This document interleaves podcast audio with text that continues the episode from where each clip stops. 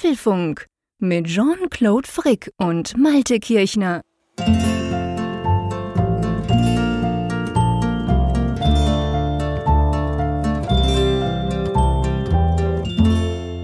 Hallo und herzlich willkommen zum Apfelfunk Podcast. Dies ist Folge 393. Der Podcast, wo Milch und Honig fließen, naja, zumindest verbaler Natur. Hallo, lieber Jean-Claude. Hallo, Malte. Möchtest du mir Hunger machen oder irgendwie Lust auf ein Honigbrot?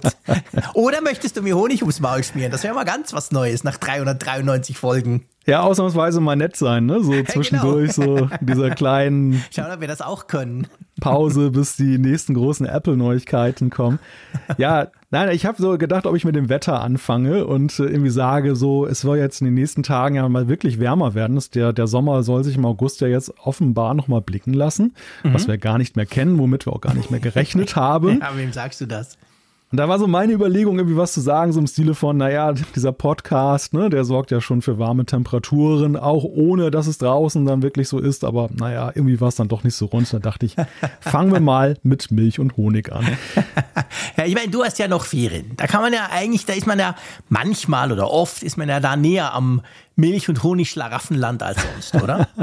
ja, definitiv. Also ich genieße das. Das äh, ja, das, ich darf mich nur nicht zu sehr dran gewöhnen, weil dann ist es ja auch bald schon wieder vorbei. Ja, das stimmt natürlich. Da hast du natürlich absolut recht, weil du bist ja auch, das ist jetzt, wenn wir schon, komm, übers Wetter sprechen wir später, aber äh, wenn wir schon bei diesem Feriending sind, du hast auch drei Wochen Ferien, wie ich ja auch. Hm. Wenn ich richtig gerechnet habe, bist du quasi jetzt so langsam, ja, das Ende naht, sage ich mal, ohne dir Angst machen zu wollen. Ich weiß nicht, wie es dir geht. Bei mir ist es so, ich habe unglaublich gerne Ferien ich bin vor allem unglaublich gerne am Meer und das weißt du ja alles. Ja. Und unsere Hörerinnen und Hörer wissen es auch. Aber ich merke schon so, nach zweieinhalb Wochen, weißt du, ich meine, ich bin ja nicht komplett offline. Also ich klinge mich ja nicht ganz komplett aus. Ich gehe ja nicht ins Kloster oder so. Also ich kriege ja schon mit, was läuft und so. Aber ich habe immer so nach zweieinhalb Wochen schon so langsam wieder ein bisschen das Reißen, ja, wieder was zu machen, vielleicht mal einen Radiobeitrag oder irgendwie. Also ich, so nach drei Wochen, ganz ehrlich, bin ich eigentlich immer ganz froh, wieder arbeiten zu können. Geht dir das auch so? Oder hast du so das Gefühl, du könntest das quasi beliebig weiterziehen? Oh, ganz gefährliches Terrain, auf das du mich ja, jetzt hier allem, bewegst. Wissen, dass unsere Arbeitgeber da mithören. Die freuen sich natürlich jetzt festzustellen, wie wir so drauf sind.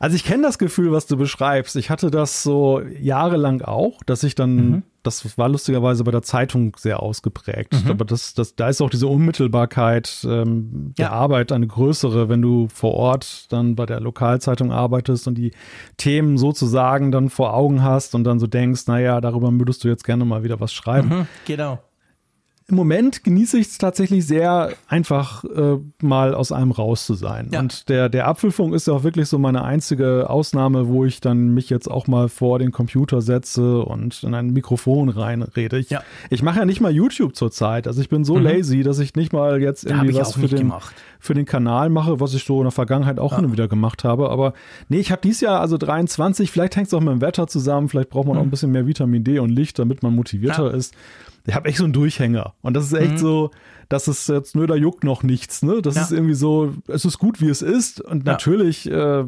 pflichtbewusst wie ich bin, werde ich dann auch wieder dann einsatzbereit sein, ja, wenn das gefragt ist. Aber ich ja nicht Angst. Aber ich kann, das, ich kann das gut verstehen. Also das ist natürlich, du hast schon recht. Ich meine, man braucht, wir sind ja auch Leute, die ja, wie soll ich sagen, wir fahren ja auch eine relativ hohe Pace, wenn wir arbeiten. Ja. Nicht, nicht zwingend nur, weil wir das müssen, sondern ich glaube, wir sind auch einfach die Typen dazu. Also wenn ich arbeite, dann mit vollstem Einsatz und sonst arbeite ich halt lieber mal nicht. Aber ich, ich kann nicht so Dienst nach Vorschrift, ich glaube, das kennen wir beide nicht so. Und dann braucht man einfach, finde ich, zwischendurch halt auch mal eine, eine, ja, so eine kleine Auszeit. Und das ist dann eben nicht nur fünf Tage Ferien, sondern halt eben zwei, drei Wochen, wie wir das ja im Sommer machen. Also ich kann dir das schon sehr gut nachvollziehen. Und eben, du kannst ja, du hast ja jetzt auch noch ein bisschen ein paar Tage frei. Aber bei mir war es wirklich so am Ende, ich war ja am Anfang weg, die ersten zwei Wochen, da, da, da ging es mir auch so. Ich meine, in Holland, pff, alles anders. Und da habe ich wirklich nur für den Apfelfunk dann immer eine Stunde vor dem Podcast kurz geguckt, was ist passiert, gibt es Apple noch und so, damit mhm. ich da mitreden konnte und war sonst völlig draußen. Aber dann so zu Hause merke ich, da fällt mir das schwer. Weißt du, ich war ja dann die letzte Woche von meinen Ferien noch zu Hause und da merke ich dann schon, ja, dann gehe ich hoch ins Büro oder unterm Dach und es ist ja eben, ich arbeite ja sozusagen nur zu Hause und dann ist natürlich, du, ich, ich arbeite dann schon nicht, ich gucke nicht ins E-Mail rein oder solche Geschichten, aber du bist vom Groove her einfach schon wieder näher dran. Und darum ist mir dann der Schritt quasi von da dann richtig arbeiten zu gehen, der war dann gar nicht mehr so groß, kam es mir dieses Jahr vor. Ja, bei mir ist das eher so ein bisschen wie Atomreaktor runterfahren. Ne? Also du, du legst da nicht so den Schalter um und dann ist er mhm. aus, sondern das ist eigentlich so, du ja. musst das Ding erstmal wirklich über längere Zeit runterfahren und abklingen lassen. Und die, insofern ist es auch mal sehr gut, erstmal wegzufahren. Einfach diesen ja, Ta Tapetenwechsel ja. zu haben, sehr viel Input zu haben, um abgelenkt zu sein, um auf andere Gedanken zu kommen. Und trotzdem, und trotzdem habe ich in dieser ersten Ferienwoche noch sehr viel in soziale Netzwerke geguckt, habe ja. auch hin und wieder mal in das E-Mail-Postfach, das berufliche hineingelugt ja. und so weiter. Ah, habe, habe mich dabei ertappt, habe glücklicherweise nichts unternommen, aber ich habe es halt zur Kenntnis genommen. und jetzt, jetzt ist wirklich so ein Stadium erreicht, wo ja, wo ich dann auch diese Dinge wirklich komplett zurückgefahren ja. habe. Also ich gucke nicht in irgendwelche E-Mails zur Zeit rein und ja, äh, nur dann erholst du dich ja auch. Twitter halte ich mir auch weitgehend vom Leib, ja. was auch für die seelische Gesundheit wirklich oh, ja. sehr gut ist, Immer. ein sehr guter Beitrag. Nicht nur in den Ferien, by the way. Ich habe mir das ja. fest vorgenommen, auch generell weniger da reinzugucken. habe ich auch festgestellt. Übrigens, das ist auch so ein ganz interessanter Punkt. Wir, wir mhm. beide haben, glaube ich, auch mal darüber gesprochen, dass die, die Frage, so wie das denn mit den sozialen Netzwerken eigentlich weitergeht, jetzt wo diese Entwicklung mhm. bei Twitter sich so konsolidiert. Äh, X heißt es ja, das heißt ja X. Ja, formerly genau. known as äh, Twitter. Ja, genau. Aber so die, diese, diese Streitfrage, die im Netz hoch und runter diskutiert wird, sind wir jetzt künftig alle bei Threads oder sind wir bei Mastodon und sind wir sonst wo? Also meine These ist ja nach wie vor, wir sind eigentlich wahrscheinlich tendenziell eher nirgendwo. Wir sind, wir, wir, wir hören, wir, wir machen nicht mehr so viel wie früher. So geht es mir zumindest. Mhm. Ja, das Dass so ein bisschen, so. dieser Drive ist irgendwie raus. Ja. So, das, das ist ja. eigentlich, das ist eigentlich das Ergebnis dieser Entwicklung. Gar nicht mal, Aber dass ich jetzt so. Positiv finde ich ehrlich gesagt. Also ich finde es eigentlich sehr ja. positiv, weil, weil, ja, ich meine, es gibt ja auch genug Untersuchungen, die sagen, das hat was Suchtmäßiges und äh, da so eine gewisse Entwöhnung oder ein, ein, gewisser Entzug. Ich meine, du weißt, wie ich Twitter geliebt habe in den letzten, hm. pff, wann kam die raus? Also 16 Jahren. Und ich war von Anfang an dabei und habe unglaublich viel Zeit reingesteckt, weil es irgendwie auch cool war. Und ich bin, ich bin ja, muss ich sagen, im Nachgang dem, dem anderen Idioten fast noch ein bisschen dankbar, weil er, er hilft mir mit dem kalten Entzug quasi davon ein bisschen wegzukommen. Und ja. ich bin auch deiner Meinung. Also es geht dann, also ich merke das bei mir, es geht nicht dann darum, dass man halt dann krampfhaft eine Alternative sucht, die es ja grundsätzlich im Prinzip schon gäbe, sondern ich glaube auch, also bei mir ist auch ganz klar der Weg, dass ich einfach weniger Zeit drin verbringe und vielleicht irgendwann dann gar nicht mehr Zeit damit verbringe, auch gut. Also das ist so, so, ein, so ein quasi langsames Ausfaden, kommt es mir ein bisschen vor. Unabhängig, ob jetzt Threads bei uns im Moment gerade nicht läuft, aber es lief ja am Anfang ja. mal, da haben wir es ja auch mhm. beide ausprobiert. War ja auch cool und okay, aber ich, ich glaube auch, man merkt so ein bisschen, hey, pff, muss eigentlich nicht unbedingt sein, so viel Zeit da reinzustecken. Nein, und Threads hat, dann, hat auch an einem bestimmten Punkt nichts geändert und, und wird es mhm. auch nicht ändern, nämlich dass Twitter war so ein Sammelbecken. Twitter war eigentlich ja. ein recht interessantes soziales Netzwerk, weil da Menschen unterschiedlichster Strömungen halt in einen Topf geworfen wurden. Mhm. Und irgendwie hatten, hatten halt alle gemeinsam, dass sie dort unterwegs sind. Ja. Und diese Entwicklung, die bei Twitter eingetreten ist, mit dieser Fragmentierung des, des Marktes der mhm. Social Networks, hat ja dazu geführt, dass eigentlich diese diese Suppe, diese Twitter-Suppe in ihre Bestandteile zerlegt wurde. Ja.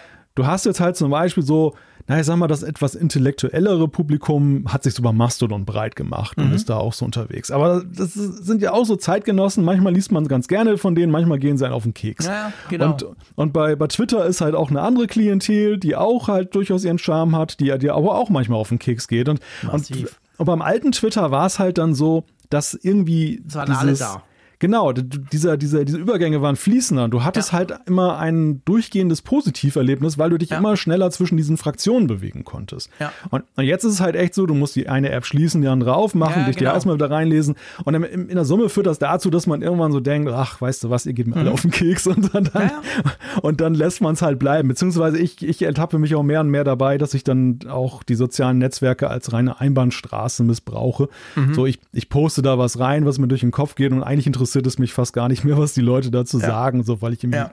eh keinen Bock habe. Also zumindest nicht, wenn der Nerv kommt, dann bin ich da ja. auch raus. Ich halte mich, da, so. ich, ich halte mich da nicht mehr mit auf.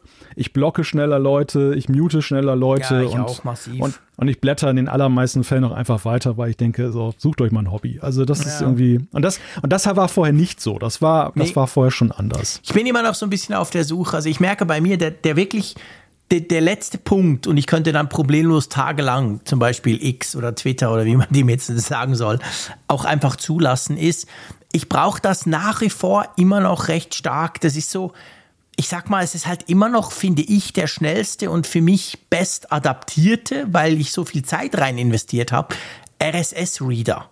Also mhm. ich kriege immer noch eigentlich sehr viele Dinge am schnellsten auf Twitter mit, die ich gerne mitbekommen möchte. Weißt du, jetzt rein news-technisch. Ich meine jetzt nicht ja. irgendwelche Breaking News-Scheiße, sondern ich habe da halt meine Quellen und wenn 9 to 5 Mac was schreibt, lustigerweise, ich sehe es immer zuerst auf Twitter und so, weißt du?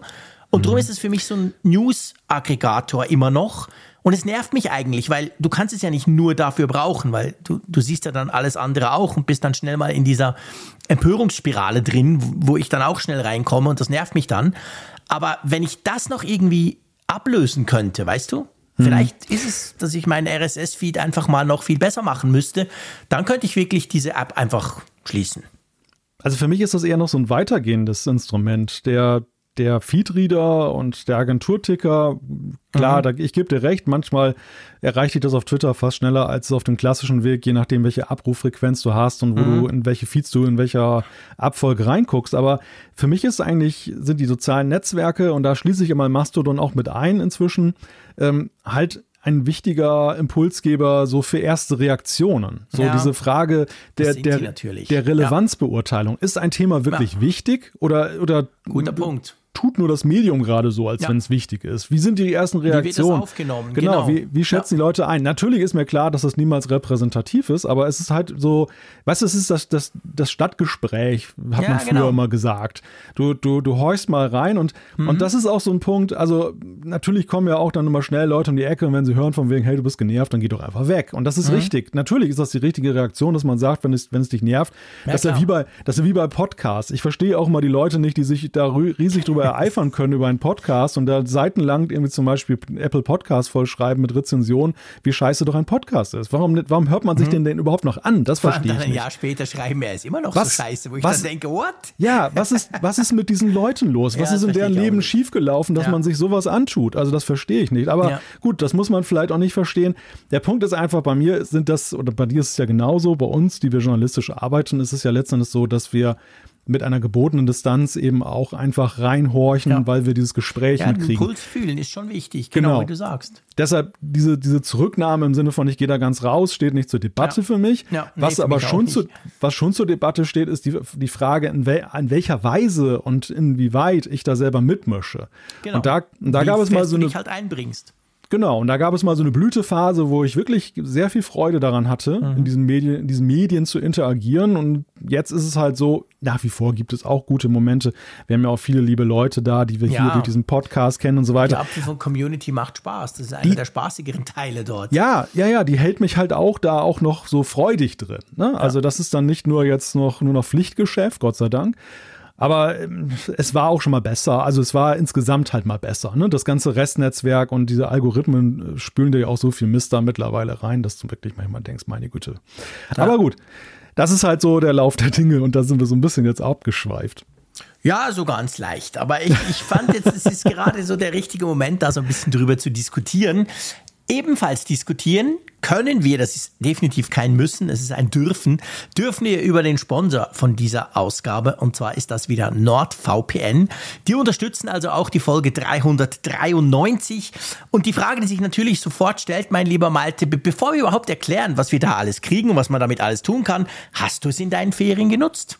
Ja, selbstverständlich habe ich es genutzt, weil ja, das sage ich jetzt nicht nur, weil es ein net, netter ich Werbespot hier ist, sondern weil, weil ich das Tool auch tatsächlich persönlich nützlich finde und gerade im Urlaub bin ich noch viel mehr als in meiner Arbeitszeit damit konfrontiert, halt in Netz, in, in, ja, in offenen WLAN-Netzen drin zu sein, ja. ähm, wo, bei denen ich halt dann doch mich wohler fühle, wenn ich halt merke, ähm, oder wenn ich die Möglichkeit habe, einen sicheren Tunnel aufzubauen. Und genau das ist ja der, der Grund oder das, der, der Hauptnutzen von NordVPN. Du kannst wirklich dich verbinden mit NordVPN-Servern über eine gesicherte Verbindung und mhm. dadurch kann dann halt derjenige, der dir das offene WLAN anbietet, hat dann weitaus weniger Möglichkeiten bis hin zu fast gar keinen Möglichkeiten, eben deinen Traffic irgendwie da ja. zu monitoren und da irgendwelche Rückschlüsse draus zu ziehen oder was weiß ich damit anzustellen.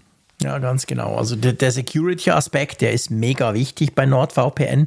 Den, der fällt mir auch im Ausland immer wieder auf, wenn du irgendwelche, ähm, ja, halt irgendwelche WLANs nutzt. Bei mir in der Ferienwohnung war es auch so. Oder so ein Mann, der dann unterwegs immer sein Spiel macht. Free Wi-Fi, der sucht dann Free Wi-Fi überall, weil er natürlich kein Roaming hat auf seinem Handy. Und dann ist es halt so, ähm, dann weiß er, hey, ich habe NordVPN am Laufen, sobald ich eine Internet-Connection habe. Und dann ist er dort eigentlich dahingehend safe. Das hilft schon. Klar kann man es freischalten von Mediatheken. Wichtig, wenn ich was aus der Schweiz gucken will und halt in Holland sitze, dann geht das ja eigentlich nicht. Kann man aber mit NordVPN natürlich machen. Ihr habt 5.500 Servern in über 60 Ländern. Also ihr könnt euch irgendein Land aussuchen.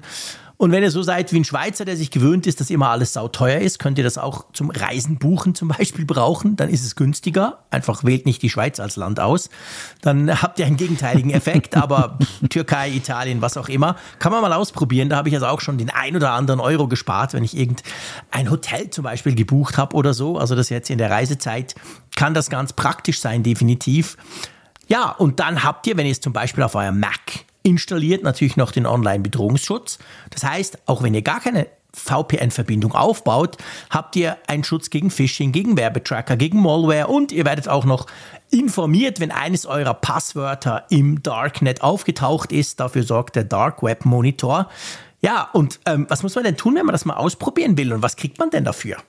Ja, das ist ganz einfach. Man geht einfach auf nordvpn.com slash Apfelfunk oder gibt bei nordvpn.com den Code Apfelfunk ein. Und dann gibt es nicht nur ein Zwei-Jahres-Abo, sondern es gibt dann da zu diesem Paket aktuell vier zusätzliche Monate obendrauf. Also ja, das ist eine geraume, geraume Zeit, wo man das dann mal nutzen kann. Ja, da müsst ihr ziemlich lange nicht mehr ans Thema VPN denken, wenn ihr das abschließt. Also schaut doch mal vorbei. Wir verlinken das Ganze natürlich in den Show Notes.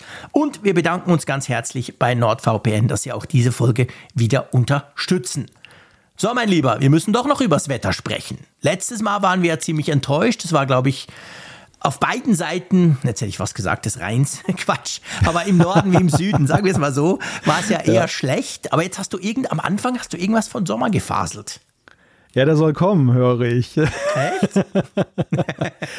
also ich, ich war jetzt ein paar Tage in Berlin und äh, mhm. wurde am Sonntag da wirklich mit Platzregen empfangen. Das war jetzt irgendwie nicht so der Hit, aber tags drauf wurde es schon ein bisschen besser. Es war aber insgesamt wirklich die Tage für August ziemlich kalt. Also es war Schon, höchstens 20 ja. Grad. Für Berlin war es super. Berlin mhm. ist ja so eine Stadt, da muss man nicht unbedingt 25, 26 nee, Grad haben. Nicht angenehm, genau. Also da, da war ich ganz dankbar. Da, ich war auch dankbar, dass es ab Tag zwei dann aber wenigstens auch mal trocken war über weite mhm. Strecken, weil nass ist es auch nicht so schön in der Großstadt.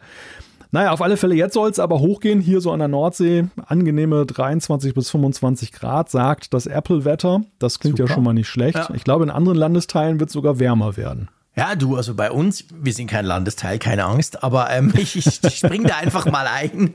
Ähm, bei uns ist tatsächlich so, also wir hatten genau gleich, wie du gesagt hast. Also am Sonntag war es bei uns, kein Scherz, 15 Grad. Hey, es war wirklich dunkel, es war nass, es war arschkalt. Wir haben den ganzen Tag den Holzofen laufen lassen, weil wir natürlich die Heizung noch nicht aktiviert haben wieder. Es war richtig unangenehm. Und jetzt fährt es langsam wieder hoch. Heute war es 26, morgen sind 27 Grad und dann ist irgendwie drei oder vier Tage lang über 30 Grad angesagt. Dann wäre der Sommer wirklich wieder da. Äh, ich gebe zu, ich bin noch ein bisschen skeptisch, weil seit ich aus Holland zurück bin, ist der Sommer, war überhaupt nie da. Es hat sich alles eher nach Herbst angefühlt, aber ich nehme es gerne mit. Also ich beklag mich nicht, wenn es jetzt wieder richtig heiß wird. Nein, nein, nein. Also das darf sich gerne noch mal ein bisschen blicken lassen, bevor wir dann ja sowieso in die kalten Monate gehen. Ja, ich meine, der Herbst ist ja auch nicht mehr so weit und bei uns ist es jetzt um neun schon dunkel. Also ja. man merkt schon, ja, es ist nicht mehr wie im Juni.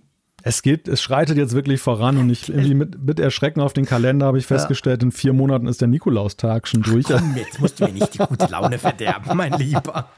Ich hoffe, du hast schon deine Weihnachtsgeschenke zusammen, lieber Jean-Claude. Ich bitte dich, vorher sehen wir uns noch bei Apfelfunk Wolfsburg. Das ist das Highlight. Danach ist sowieso nur noch dunkel und düster und wir kämpfen uns irgendwie bis zum Frühling durch. Das, das haben wir allerdings schlau gemacht, muss man sagen. Ne? Also, das ist ja eigentlich ist noch so Herbst. Highlight, kurz ja, bevor es dann die, die, dunkle Jahreszeit kommt.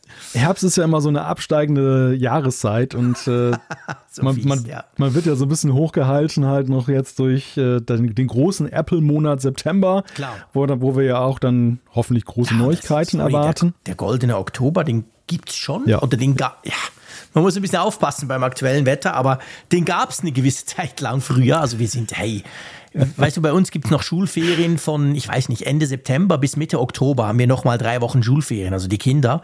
Und mhm. da sind wir schon auch unglaublich schöne Wanderungen machen gegangen und es war wunderschön im Herbst. Also ich habe natürlich noch so ein bisschen die Hoffnung, dass es so ist, aber es kann auch ganz anders kommen und der Winter fängt gefühlt im Oktober schon an, genau.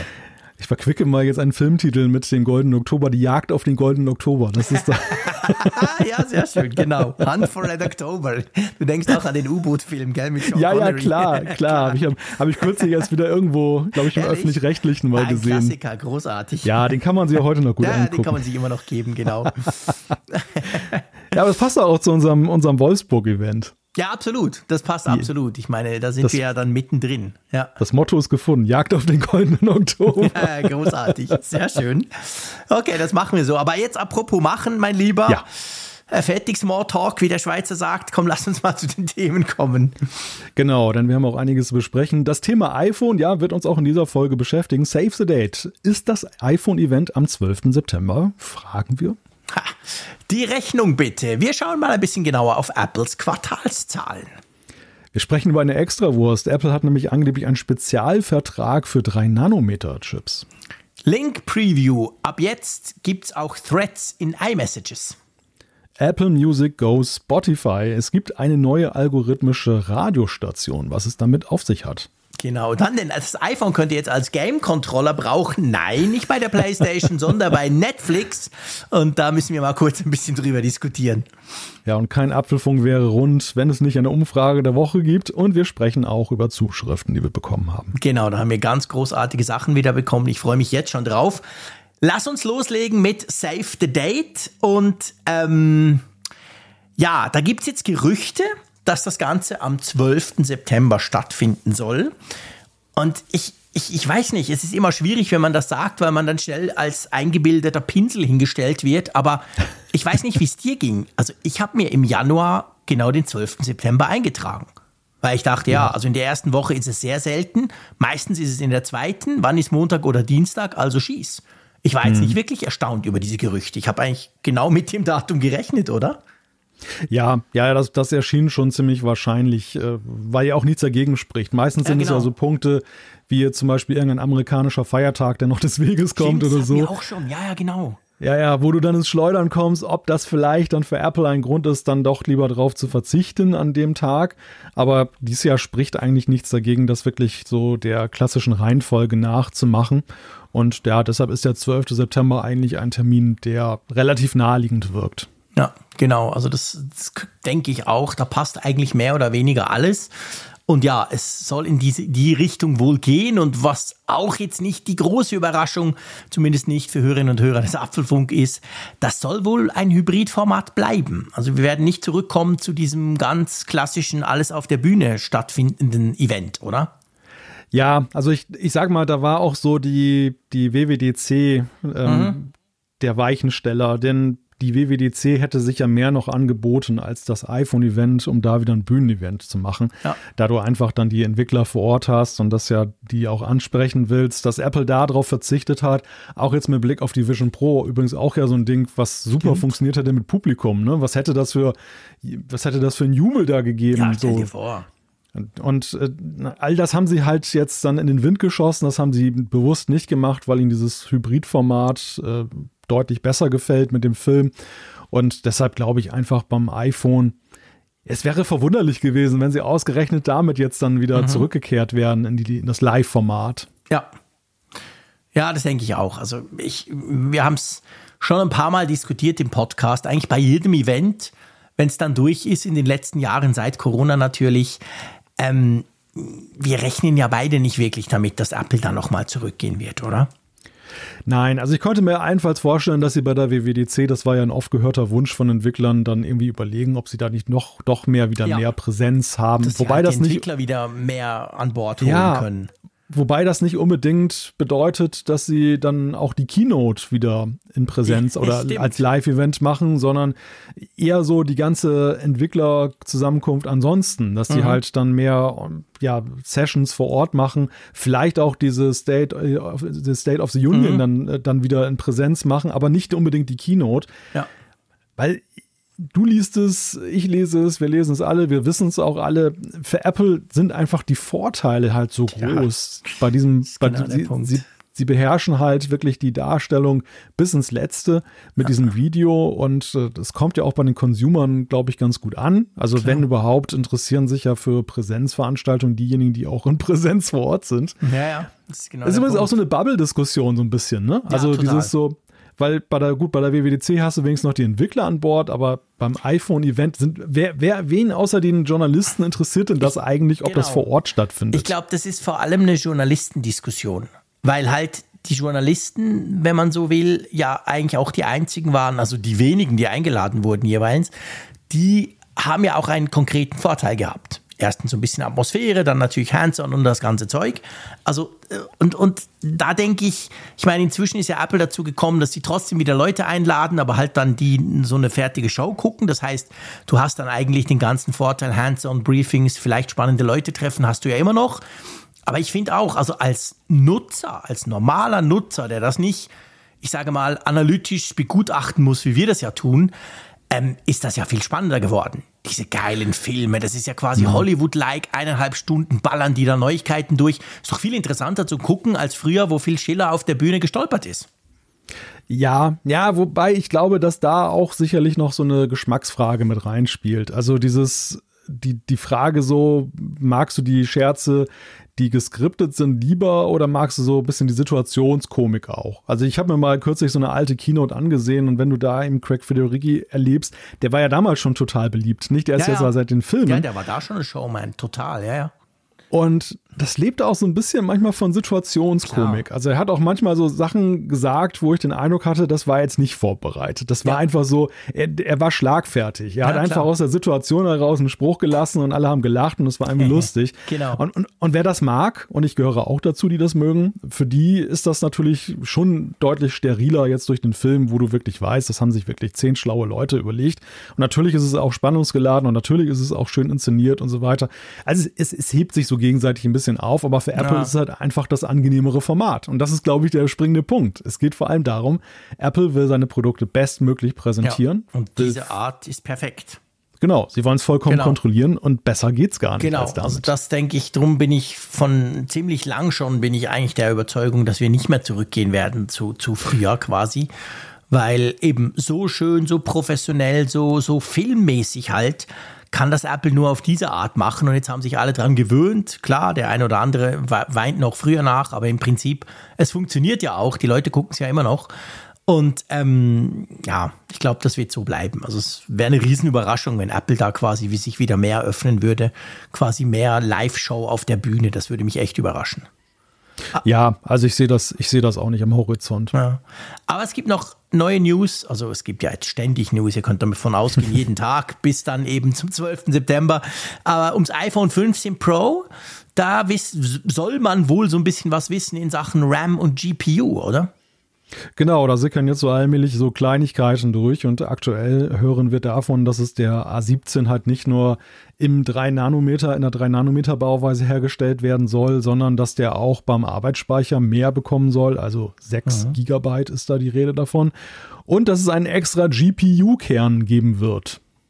Fürs Pro. Ja, genau. Das hatten wir doch schon mal irgendwo. Wo war das?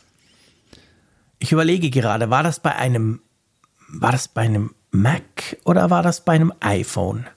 Dass wir das, auch quasi, der ja. eine hatte, hatte einen GPU-Kern mehr, hat man eigentlich nicht, ich glaube, es war das MacBook Air, oder?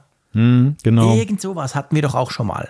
Dass du da quasi je nach Ausstattung, und ich meine, das hat man dann eigentlich nicht gemerkt, aber tönt halt gut. Ja, interessant, dass das jetzt quasi auch beim iPhone kommen soll. Ja, gut, ich meine, das wird ja sowieso diesen, weiterhin diesen Unterschied geben, dass das iPhone 15 und das iPhone 15 Plus, die sollen ja weiterhin den Vorjahresprozessor genau. bekommen, dass ja. da der A16 drin steckt und dann ergibt sich der Unterschied ja zwangsläufig. Aber es ist halt interessant, dass, dass Apple jetzt also Arbeitsspeicher ist ja so ein Thema, da sind, so, sind sie so ähnlich unterwegs wie beim Gerätespeicher an sich, sehr konservativ und erhöhen halt dann in, in größeren Schritten.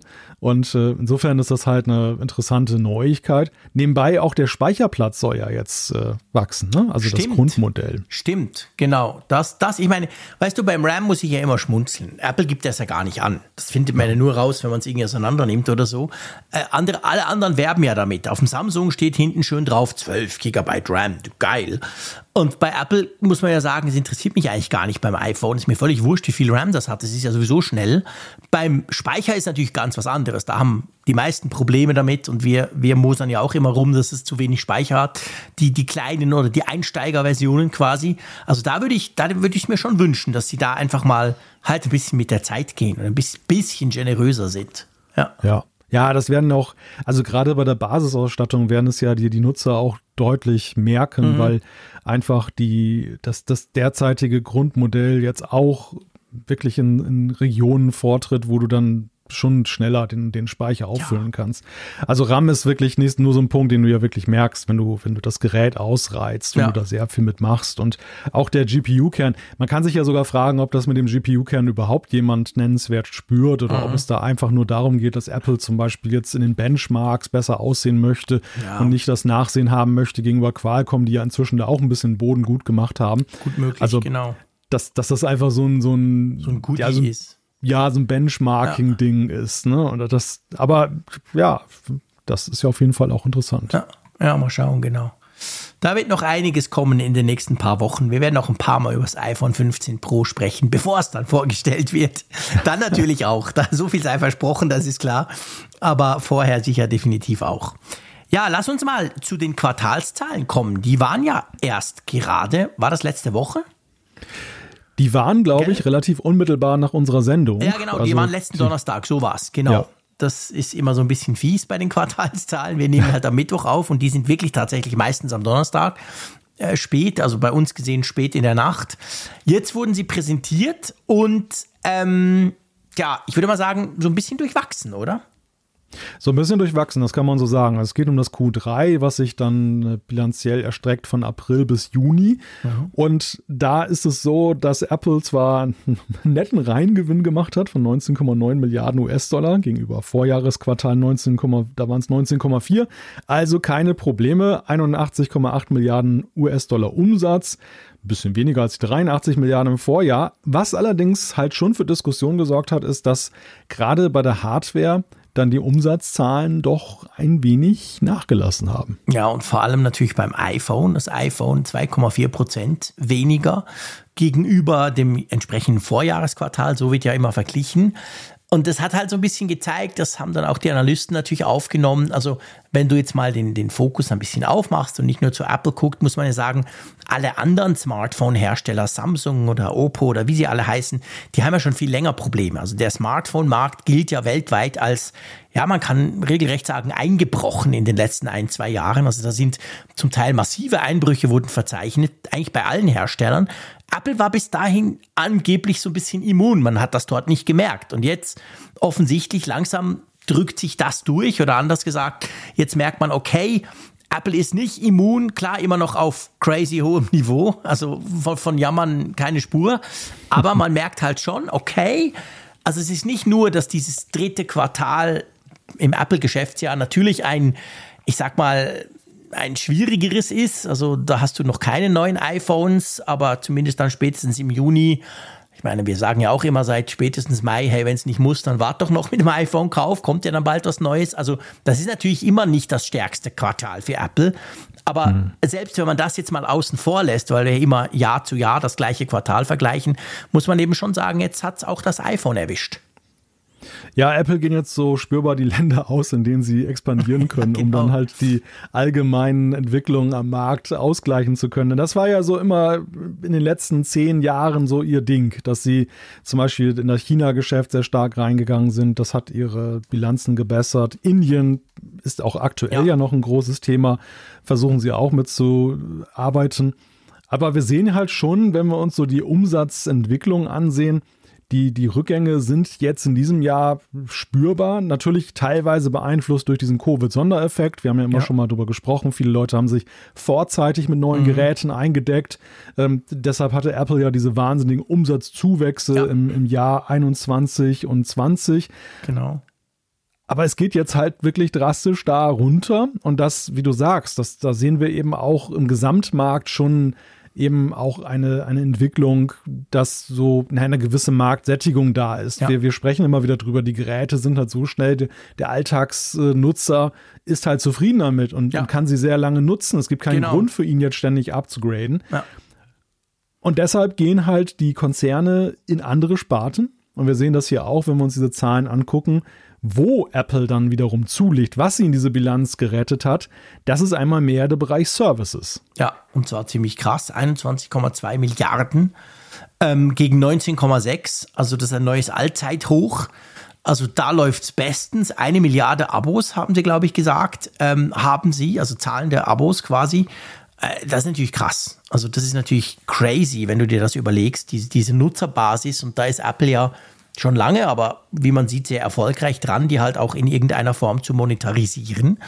Und ähm, das funktioniert. Und du hast völlig richtig gesagt. Also das hat eigentlich den Gesamtumsatz, der nur leicht zurückging, gerettet. Dieser Sprung kann man schon fast sagen bei den Services, weil alles andere ging ja zum Teil drastisch zurück. Ich, ja, auch beim iPad zum Beispiel ziemlich krass, von, von 7,2 auf 5,7 runter.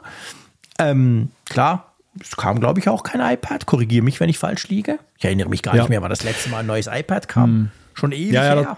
Das, also, das, das, hat nicht geholfen. Ja, ganz wichtiger Punkt. Es spielt natürlich auch rein in diese Zahlen, dass wir ja auch jetzt bislang ein Apple-Jahr erlebt haben, was ja deutlich neuigkeitenärmer war als Vorjahre. Ja, ja. Also jetzt auch beim, also beim, allenfalls beim Mac verwundert ist ja noch ein wenig, weil da haben wir gleich Anfang des Jahres ja M2 Pro und M2 Max gesehen und äh, die entsprechenden Geräte. Aber beim iPad ist es ja nicht verwunderlich, dass das jetzt so wirklich die Langzeitkurve ein bisschen ausläuft. Und das iPhone wiederum ist nicht so stark geschrumpft im Vorjahresvergleich, dass es jetzt völlig ungewöhnlich ist. Da hast ja. du mal bessere, mal schlechtere Jahre. Ja, also das spielt natürlich schon rein, aber andererseits eben diese, diese Dienstleistungsstrategie, die ja anfangs bei Apple sehr belächelt wurde. Wir erinnern uns an diese Einführung damals, wo sie dieses ganze mhm. Dienstepaket aufgeschnürt haben. Dieses, ja, in, in, Teilen ja schon etwas unsäglich langatmige Event, wo diese ganzen Hollywood-Schauspieler Hollywood und so genau, da aufgetreten ja. sind. Ja, ich, ich, also ich halte an meiner Meinung von damals fest, dass das Event selber nicht der große Burner war. Nee, das, das ist, nicht in die, ist nicht in die Geschichtsbücher eingegangen. Nee. Und das hat, das hat auch eher dafür gesprochen, wer Werbefilme zu machen, statt Bühnenevents ja, abzuhalten. Definitiv. Stimmt. Selbst vor Corona hat der eine oder andere bei Apple vielleicht überlegt, hm, das machen wir nicht mehr. genau. Also das, das ist keine Sternstunde gewesen, aber die, die grundsätzliche Strategie, und das wurde ja anfangs auch belächelt, es wurde ja. ja auch eben gesagt von wegen, ach Apple, das wird ja wohl nicht klappen ja. und Hardware bleibt euer Ding. Und nein, wir sehen jetzt hier schon sehr stark, ähm, wie gut sich das entwickelt, wie stark diese Services-Sparte so zur ja zunehmend auch zu einer tragenden Säule wird. Immerhin Absolut. mehr als ein Viertel des Umsatzes. Ja. Das muss man sich mal vor Augen führen. Wo, wo, Apple wo Apple herkommt. Ne? Also wie wenig das am Anfang eigentlich dann ausgemacht hat vom Gesamtkuchen. Ja, das, das ist wirklich das, krass. Also das, das, das, das, steckt schon locker Mac und iPad und ein Stück weit auch die Wearables in einen Sack, ja. diese ganze ja. Sparte. Ja, ganz genau. Ja, ziemlich. Also ja, die, die drei zusammen sind noch ein bisschen drüber, aber nicht viel. Also da geben ja. sie sich noch nicht mehr viel, ehrlich gesagt. Von dem her gesehen, ähm, da hast du völlig recht. Also das ist krass eigentlich, wenn, wenn du sagst, sozusagen das Hardware-Geschäft, abgesehen vom iPhone, sind inzwischen, ist inzwischen gleich groß wie das Wearable, äh, äh, Quatsch, wie das Services-Geschäft. Und das ist schon cool und das zeigt halt einmal mehr, wie, wie lange voraus halt Apple Dinge tut eben, du fängst mal mit was an, alle lachen drüber, Hä, TV Plus, was sind das für ein doofer Service mit drei, mit irgendwie drei Serien. Inzwischen ist das ja relativ groß geworden. Ich muss auch sagen, dass ich erstaunlicherweise immer wieder coole Sachen dort finde, die auch immer wieder begeistert gucke.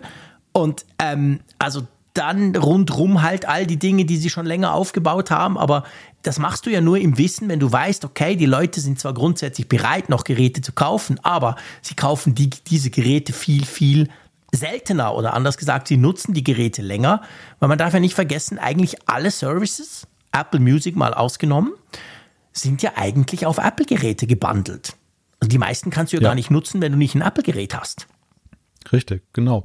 Ja, und das, und das ist ja auch so, es gibt ja solche und solche Services bei Apple. Also jetzt zum mhm. Beispiel der iCloud-Speicher ist ja schon so ein Punkt, wo ich jetzt behaupten würde, es ist schon fast recht obligatorisch, ja, sich da irgendwas zu kaufen. Ja. Weil wenn du zum Beispiel die Vorzüge des Backups, diese ganze Fotogeschichte haben möchtest, das ist schon super, super nützlich und irgendwie ist es auch ein Teil dieser Gesamtexperience. Also da, da drängt Apple dich schon so ein bisschen rein, dass du das eben dann auch machst, weil es einfach ähm, ja, also ich, mir würde was fehlen, wenn ich es nicht hätte. Also ja. diese, diese 10 Euro haben sie schon mal recht locker verdient. Aber wenn man weiter guckt, da ist ja eben sehr viel auch wirklich, äh, es, es, es basiert auf der Begeisterungsfähigkeit der Leute. Ja. So, ich bin, ich bin zum Beispiel, ja, ich habe auch gelegentlich TV Plus immer mal genutzt, hin und wieder schmeiße ich es auch mal wieder an, also das Abo, wenn ich dann feststelle, da ist was, mhm. was ich sehen möchte. Aber ich gehöre jetzt tatsächlich nicht zu denjenigen, die das ständig abonniert haben. Ja. Im Moment zum Beispiel nicht. Apple ja. Arcade genauso. Und, und äh, wenn ich so das Portfolio durchgucke, Music bin ich auch nicht, bin Spotify-Nutzer. Mhm. Also es ist jetzt nicht irgendwie, man ist nicht gezwungenermaßen Apple Services-Nutzer, sondern das ist, es fällt schon sehr leicht, auch andere Dienste zu nutzen. Das heißt, diejenigen, die sich dann eben für diese Abos begeistern, sind ja eben diejenigen, die auch dann für diese Dienste begeisterungsfähig sind, also die es aus freien Stücken machen und dass Apple da sehr erfolgreich einfach ist. Guck, man muss fairerweise natürlich sagen, wir, wir wissen von diesen 21,2 Milliarden Umsatz, wissen ja, wir natürlich App Store. nicht, was ist wo, was ist App Store, ja.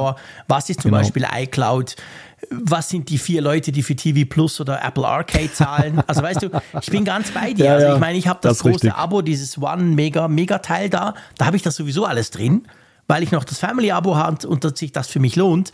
Aber ähm, wenn ich jetzt, also Arcade zum Beispiel, würde ich nie im Leben abonnieren. Never ever. Meine Kinder sind, die wollen andere Spiele inzwischen. Ich spiele sowieso nicht, also brauchen wir es nicht. Das ist halt mhm. halt einfach dabei. Also da, da das wäre natürlich schon spannend, das machen sie natürlich nicht, da rauszufinden, weil ich sehe es wie du. Also iCloud kommt man nicht drum rum. Hast ein iPhone, dann zahlst du eigentlich auch für die iCloud, sonst macht es einfach nicht so viel Spaß.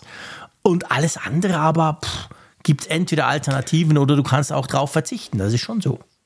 Also ich muss meine Lanze für Arcade brechen. Ich war ja einer der größten Kritiker am Anfang. Der Dienst hat sich schon gemausert. Also Apple hat da schon die Zeichen der Zeit erkannt und bietet da mittlerweile auch für den Casual Gamer, so wie mich, dann auch durchaus was. Ich habe immer mal wieder meine drolligen fünf Minuten und, und mhm. schieße da mal ein Abo und das mache ich dann einen Monat und dann stelle ich fest, ich habe viel zu wenig Zeit, das zu nutzen ja, und dann bestelle ich es wieder ab. Aber es, es verfängt schon irgendwo noch. Aber ja, du, du hast schon recht. Also man darf natürlich nicht unterschätzen der Faktor App Store und wie viel ja. Da natürlich auch andere für Apple die Arbeit leisten, indem genau. die einfach dann ihre Provision abdrücken müssen von, von ihren Umsätzen und äh, Apple halt der Nutznießer ist. Aber genau. ja, auch da ist es ja letzten Endes so, dass äh, der, der Konsument muss es ja nicht unbedingt machen. Also man hat ja die freie Wahl und genau. irgendwie das, das Gesamtangebot scheint so gut zu sein, ja. dass es eben von selber funktioniert und das, äh, ist, das hat Apple sich über viele Jahre halt sehr mühsam aufgebaut und auch relativ stillschweigend, ohne da jetzt so ein großes Tamtam drum mhm. zu machen, wie andere äh, Anbieter ja. das ja aber teilweise bei ihren Sachen machen. Insofern finde ich, also jedes Mal, wenn ich diesen Services-Punkt sehe in diesen Quartalzahlen, bin ich doch einigermaßen fasziniert davon, welche Entwicklung das genommen ja, hat. Ja, das geht mir genau gleich.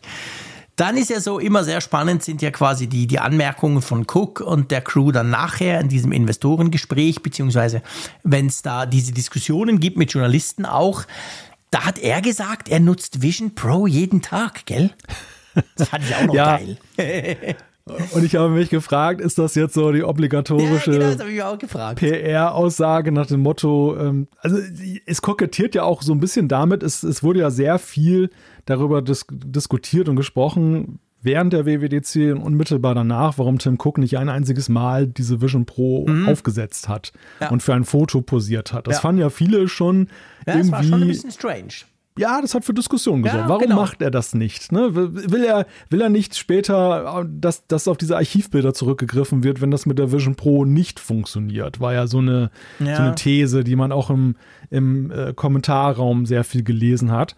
Und deshalb ist es lustig, dass er jetzt sagt, er trägt sie ständig oder jeden Tag. Äh, die Frage ist natürlich auch, die ich mir dann gestellt habe, was macht er denn ja, damit eben, genau? Das war, das war ja genau das, was ich wissen wollte. Es geht mir nicht darum, dass es keine Bilder von ihm gibt. Das ist ja okay, wenn er sich nicht fotografieren lässt dabei. Aber mir ging es genau um das, was macht er denn damit? Hat er jetzt quasi seinen Mac-Bildschirm ersetzt und arbeitet mit Vision Pro oder schaut er nur noch so fern? Oder da, das wäre spannend gewesen, aber das hat er natürlich nicht näher ausgeführt. Oder betrachtet er seinen Kalender in der Kalender-App? Ja, vielleicht in 3D hat er besser den Durchblick bei seinen vielen Terminen. Wer weiß. Wer weiß, genau. Ja, also auf jeden Fall, das war natürlich eine lustige Anekdote. Viel, ich sage mal, viel viel wichtiger eigentlich oder raumgreifender war ja eigentlich seine Aussage, dass er KI als absolut kritisch fürs Geschäft sieht. Ja, und das ist insofern von Bedeutung, weil wir uns erinnern, dass, dass Tim Cook ja auch schon sehr lange solche ähnlichen Äußerungen mit Blick auf Mixed Reality ja. abgelassen hat. Also er hat ja immer wieder mal gesagt, dass äh, Augmented Reality so ein großes Ding der Zukunft ist und alle deuteten ja seinerzeit schon, dass Apple da eben was in Vorbereitung hat. Jetzt wissen wir, das war so. Mhm. Und wenn, wenn Tim Cook jetzt eben mit einer, mit einem relativ ähnlichen Zungenschlag auch das Thema KI so betont, ja, dann ist das natürlich auch ein Zeichen, dann, was man erstmal annimmt. Dann wissen wir, dass wir in fünf Jahren eine Lösung sehen werden. Wenn wir das vergleichen, wie, wie lange er über AR und VR gesprochen hat und wir sehen jetzt die Brille, die wir ja noch gar nicht kaufen können, ja. da muss man sagen, es dauert noch eine ganze Weile, bis KI wirklich wichtig wird bei Apple. Oder für also, uns, sagen wir es mal so als Nutzer. Also werden wir im Jahr 2030 Apple genau, GPT Pro genau. dann bekommen. ist jetzt natürlich ein bisschen gemein, aber einfach diese, diese Analogie, die, die drängt sich natürlich auf, weil es genau wie du ja. gesagt hast, jetzt hat er immer, jetzt hat er eigentlich immer, sein Steckenpferd war AR und VR. Er kam immer wieder damit und jetzt wissen wir quasi, ja, logisch, warum wohl? Hey, die Brille, die haben da jahrelang dran geforscht. Und jetzt, jetzt ist das Thema quasi, ja, okay, man muss noch auf den Markt bringen, aber es ist durch, jetzt kommt KI. Und ja, mal schauen, wie lange es noch dauert.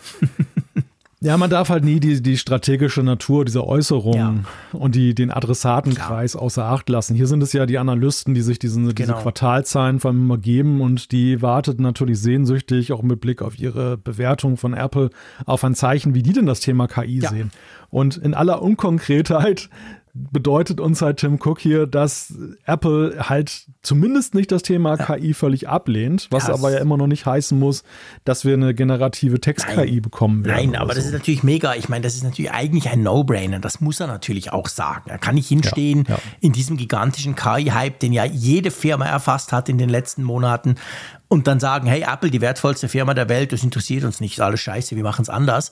Also logisch sagt er sowas und ich glaube ihm aber auch, dass sie daran, ich meine, wir haben ja auch schon, glaube ich, letztes Mal was gerade, haben wir auch drüber gesprochen, wa was sie da überhaupt vorhaben. Also natürlich sind sie da dran, aber ja, Siri wird trotzdem nicht schlauer. Ja, aber es ist dennoch ja relativ früh, dass Apple sich zu dem Thema ja. positioniert für ihre Verhältnisse. Also wir, wir haben ja auch schon bei anderen Entwicklungen gesehen, dass Apple irgendwann sagt, die sind an dem Thema dran und mhm. dann schütteln alle noch mit dem Kopf und sagen, ja, warum denn nicht? Ne? Ah, also ja, ja, genau. Ah, ja, es, okay. Wer nicht? es, es, es war doch Stimmt. völlig klar. Aber sie, sie halten sich ja das Türchen doch meistens bei, bei neuen Entwicklungen sehr lange offen. Und ja. das KI-Thema hat uns ja wirklich so zum Jahreswechsel 22, 23 in einer großen Flutwelle erwischt. Ja. Und für, für Apple-Verhältnisse ist es schon recht früh, dass sie jetzt eben damit einstimmen und das stimmt. Ja, ja. zumindest offiziell sagen, dass, dass sie das irgendwie noch stärker in ihre Produkte ja. integrieren wollen. Und auf der anderen Seite ist es natürlich so, kann sich Tim Cook ja auch mal wieder darauf zurückziehen, was sie ja schon seit Jahren sagen, dass sie ja KI schon ganz toll bei Fotos drin ja, haben klar. und so weiter und so fort. Dass also der Löwe als Löwe erkannt wird und so. Ja, ich meine, logisch haben sie es drin. Das ist, das ist genau, ja. wie du sagst. Also, wir neigen natürlich ein bisschen dazu, dass man jetzt KI halt in diesen Chatbots und in diesen Dingen sieht, quasi so in diesem plakativen. Ich kann mit irgendeiner angeblichen Intelligenz, kann ich da rumchatten. Aber es stimmt natürlich schon, auch wenn die nicht ganz vergleichbar sind. Aber natürlich hat Apple KI eingebaut, ja auch auf dem Gerät. Da waren sie eigentlich sogar relativ früh. Apple Fotos hat Dinge auf dem Gerät gemacht, da war Google Fotos noch hundertprozentig auf die Google Cloud angewiesen. Also die sind da schon am Thema dran, aber ich glaube schon auch jetzt natürlich, muss er natürlich auch sa irgendwas sagen, dass es eben in die Richtung geht, wo jetzt halt alle ein bisschen den Hype sehen. Ich warte immer noch auf den Tag, wo dieses Apple Proactive mal wirklich in Erscheinung tritt. Du erinnerst dich. Also den Namen mhm. habe ich jetzt, glaube ich, falsch in Erinnerung, aber es gab doch mal diese Keynote, wo irgendwie gezeigt wurde, dass irgendwie das iPhone schon proaktiv irgendwie wissen soll, was ich im nächsten ja. Moment möchte stimmt, und viel, stimmt. viel intelligenter daherkommt. Ich, ich warte bis heute darauf. Und das ist schon eine Weile her, du hast recht. Ja, ja, ja, ja genau. Ja, das ist ja das sowieso, ich meine, das machen auch andere ja nicht viel besser. Also ich will jetzt da gar nicht nur auf Apple rum, rumbashen, sondern Google verspricht auch seit Jahren, hey, dein Phone weiß alles und du musst gar nichts mehr und er macht hier Termine, er ruft dort an, er macht Und äh, am Schluss in der Realität ist es dann so, okay, 5% davon und sowieso nur auf Englisch und auch nur in Kalifornien und so. Also ja, ja ich finde das, ich das ja cool. Ich finde genau das, weil das ist dann so diese unterschwellige KI-Hilfe. Weißt du, nicht so diese plakative, wo ich da mit einem spreche und dann ganz vergesse, dass ich mit einer KI chatte, sondern das ist so, so unterschwellig. Ja, mein Phone zeigt, ich meine, das, das iPhone kann ein paar Dinge schon. Bei mir ist zum Beispiel, ist ja eigentlich lächerlich, aber trotzdem, das, das ging früher nicht. Bei mir ist so, ich habe jetzt seit drei Monaten angefangen, jeden Morgen schnell zehn Kilometer Fahrrad zu fahren, noch bevor irgendwie der Tag groß startet. Und da fahre ich einfach ins Nachbardorf und wieder zurück. Immer die gleiche Strecke. Ich bin ja ein Langweiler, aber es muss so sein. Und dann ist es so, ich nehme mein iPhone, das ist meistens so um halb sieben am Morgen. Ich nehme das und dann nehme ich meine AirPods. Ja, logisch, oder? Steck sie in die Ohren und dann weiß inzwischen das iPhone immer, welche App ich nutze. Nämlich die Radio-App. Immer die gleiche, logischerweise, weil ich höre dann Radio, wenn ich da radle. Ähm, hm. Und das war früher nicht so. Ich habe die dann immer suchen müssen. Und inzwischen funktioniert das perfekt. Der weiß genau, hey, oh, jetzt hat er wieder AirPods, das ist wieder dieses Zeitfenster von irgendwie 40 Minuten. Und dann schlägt er mir das vor. Und ja, das kann noch viel besser werden, aber immerhin. Ja. Ja, diese, ja, das ist schon richtig. Diese zarten Ansätze findet man manchmal. Auch in der Karten-App ist das mhm. so, dass wenn ich dann ins Auto steige, CarPlay startet, dass eben so zu bestimmten Tageszeiten dann Vorschläge kommen, die durchaus sinnhaft sind ja. und wo man das, das System auch gar nicht durch Kalendereinträge genau, oder sonst wie genau, damit geschult hat. Genau, also ja, der hat einfach genau. gemerkt, hey, der Frick macht das seit Mai, aha, da gibt es wohl irgendein ein gewisses wiederkehrendes Ding. Ja. Genau, aber davon halt wesentlich mehr ja, und genau. eigentlich auch schon so auf dem Homescreen und nicht erst halt in den jeweiligen Apps. Und das, also ich finde halt nach wie vor, das ist ganz lustig. Mir ist das halt so in Erinnerung geblieben, weil ich damals von dieser Präsentation ziemlich fasziniert war. Mhm und so dachte, wow, das ist, da wird das Smartphone wirklich smart. Ja. Ne? So, das, das war irgendwie so ja. dieser, dieser springende Punkt bei dieser Vorstellung. Wir sind ja noch nicht ganz dort. Nein, wir sind noch nicht Nein, ganz. Noch nicht ganz. Also, okay. Ein bisschen Zeit haben wir noch. Zeit haben wir noch. Lass uns zum nächsten Thema springen. Einverstanden? Ja, vielleicht noch eine, ja? eine Sache, die Klar. uns dann spätestens bei den nächsten Quartalzahlen noch beschäftigen wird, denn da hat Tim Cook uns auch einen Ausblick gegeben, dass er und sein Finanzchef halt bei den Macs einen erheblichen Einbruch erwarten im nächsten Quartal, was allerdings ein reiner bilanzieller Effekt ist, weil nämlich durch die durch die äh, Covid-Lockdowns in China, in den mhm. Fabriken, mhm. da sich einiges angestaut hatte, was dann halt in einem, in dem späteren Quartal erst ausgeliefert wurde an Macs und deshalb ja eben, so. da sich da Verschiebungen gegeben ja. haben.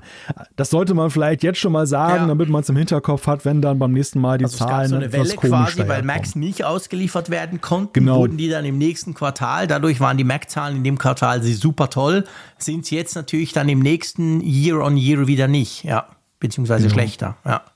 Stimmt, guter Punkt. Wir werden versuchen, uns daran zu erinnern. Nicht, dass wir dann sagen, hey, Katastrophe, was ist denn mit dem Mac los? genau. Ja, ja, genau, genau. Gut, lass uns zu einem nächsten Thema kommen und da geht es um eine spezielle Art der Sonderkondition, die Apple da offensichtlich bekommen hat. ja, es geht um die Prozessoren. Und zwar, da, da, hat Apple laut einem Medienbericht einen Spezialvertrag mit seinem Partner TSMC, hm. die jetzt bei dem 3, bei der 3 Nanometer Bauweise nicht dann die gesamten Chips einfach abrechnen, also auch dann die defekten, wie sonst wohl durchaus branchenüblich ist, hm. sondern Apple lediglich dann den Stückpreis zahlen lassen für die funktionsfähigen Prozessoren, die, die Apple dann wirklich dann nutzen kann. Hm.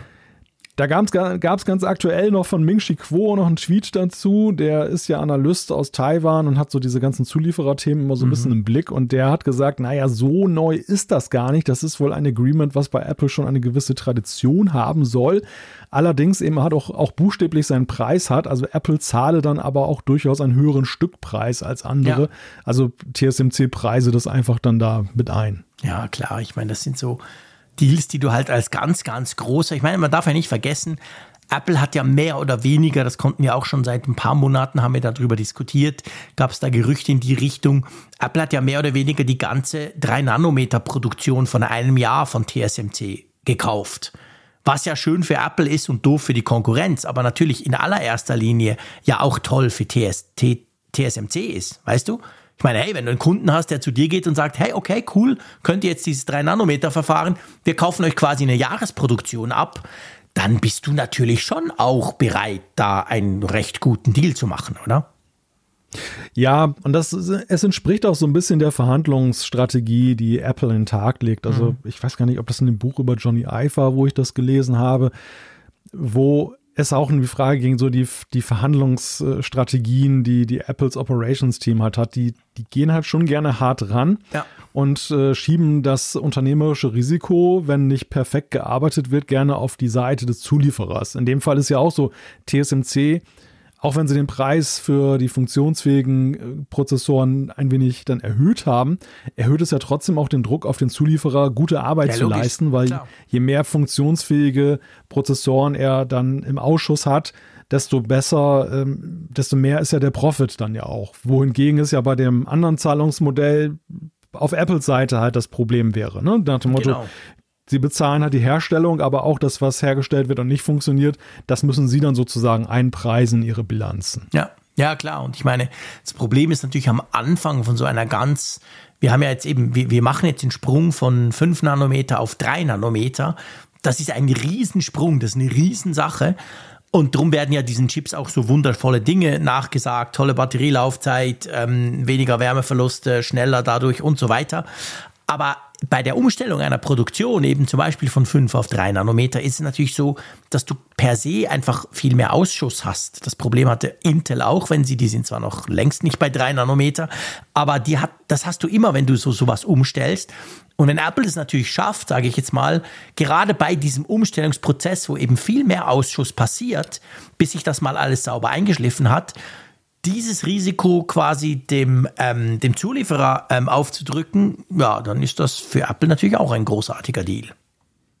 Ja, und sie können es halt einfach, ne? Das ja. ist natürlich, wie du, wie du ja schon sagtest, das ist halt ihre, ihre Größe, ihr Auftragsvolumen, was sie haben, was sie natürlich auch in die Lage versetzt, dass sie dann den Zulieferern eben solche Bedingungen stellen können. Zumal Apple es ja auch sehr schlau gemacht hat, wenn man sich die Zuliefererketten mal genauer anguckt sie haben ja in den letzten Jahren viele Redundanzen aufgebaut, dass ja. sie dann eben mehr als einen Zulieferer haben, sich nicht völlig abhängig machen von einem und dementsprechend auch so ein bisschen mehr jonglieren können bei den Verhandlungen, dass sie sagen, okay, wenn ihr das nicht macht, dann macht es der andere vielleicht mhm. besser oder günstiger. Wobei jetzt in dem Fall natürlich TSMC ja eigentlich als the one and only generell gilt, das der das mit diesem 3-Nanometer-Verfahren überhaupt hinkriegt. Also weder Apple das noch stimmt, die Konkurrenz ja. kann da im Moment zu einem anderen gehen. Das können nur das, die. Das stimmt. Und da ist es auch so, auch ein Prozessorgeschäft, dass du eben auch Spezialgerät brauchst, mhm. was momentan sehr schwer zu bekommen ist. Also Apple könnte auch ja. jetzt nicht schnell um die Ecke gehen und ja. sagen, hey, dann bauen wir halt unsere eigene Prozessorfabrik auf. Alleine die Gerätschaften, ganz zu schweigen vom Know-how, würden mhm. sie eben nicht so schnell dann da haben. Das ist tatsächlich erstaunlich, aber gut, am, am Ende ist halt Apple wirklich so ein wichtiger Kunde ja, für TSMC, dass äh, sie da doch in einer starken Position sind. Absolut. Ich meine, es hilft ja auch, weißt du, also auch TSMC weiß ja, okay, selbst wenn wir ein Jahr exklusiv für Apple produzieren, hilft ja das ihnen überhaupt generell diese, diese, diese, diese Produktion auch sauber hinzukriegen, also auch der Druck von so einem Kunden. Und natürlich wird dann TSMC irgendwann Ende nächsten Jahres oder wann das auch sein mag, natürlich dann quasi seine Pforten öffnen und dann kann er auch Qualcomm und andere können kommen und dann haben sie, stehen sie natürlich extrem gut da auf dem Markt, wenn sie das ein Jahr lang sauber hinkriegen. Also es ist natürlich für beide, es hat für beide Vor- und Nachteile. Also die sind schon, die, die kriegen schon beide was ab davon. Also ich bin sehr gespannt drauf. Mit dem, beim iPhone rechnet man ja jetzt schon damit, also schon beim iPhone, das im September kommen soll. Bei Mac wird es wohl noch ein, ja, wahrscheinlich Frühjahr nächstes Jahr werden. Da dauert es ein bisschen länger bis zum M3. Aber das sind schon spannende Dinge, die da gerade passieren, mal wieder. Ja, definitiv. Ein bisschen weniger spannend, erlaubt mir diese Überleitung, mein Lieber, ist unser nächstes Thema, obwohl natürlich grundsätzlich jedes Thema von uns spannend ist. Nein, äh, es geht um eine Link-Preview in iMessage. Und vielleicht bevor wir erklären, was jetzt neu ist, erklär mal kurz, was überhaupt eine Link-Preview ist.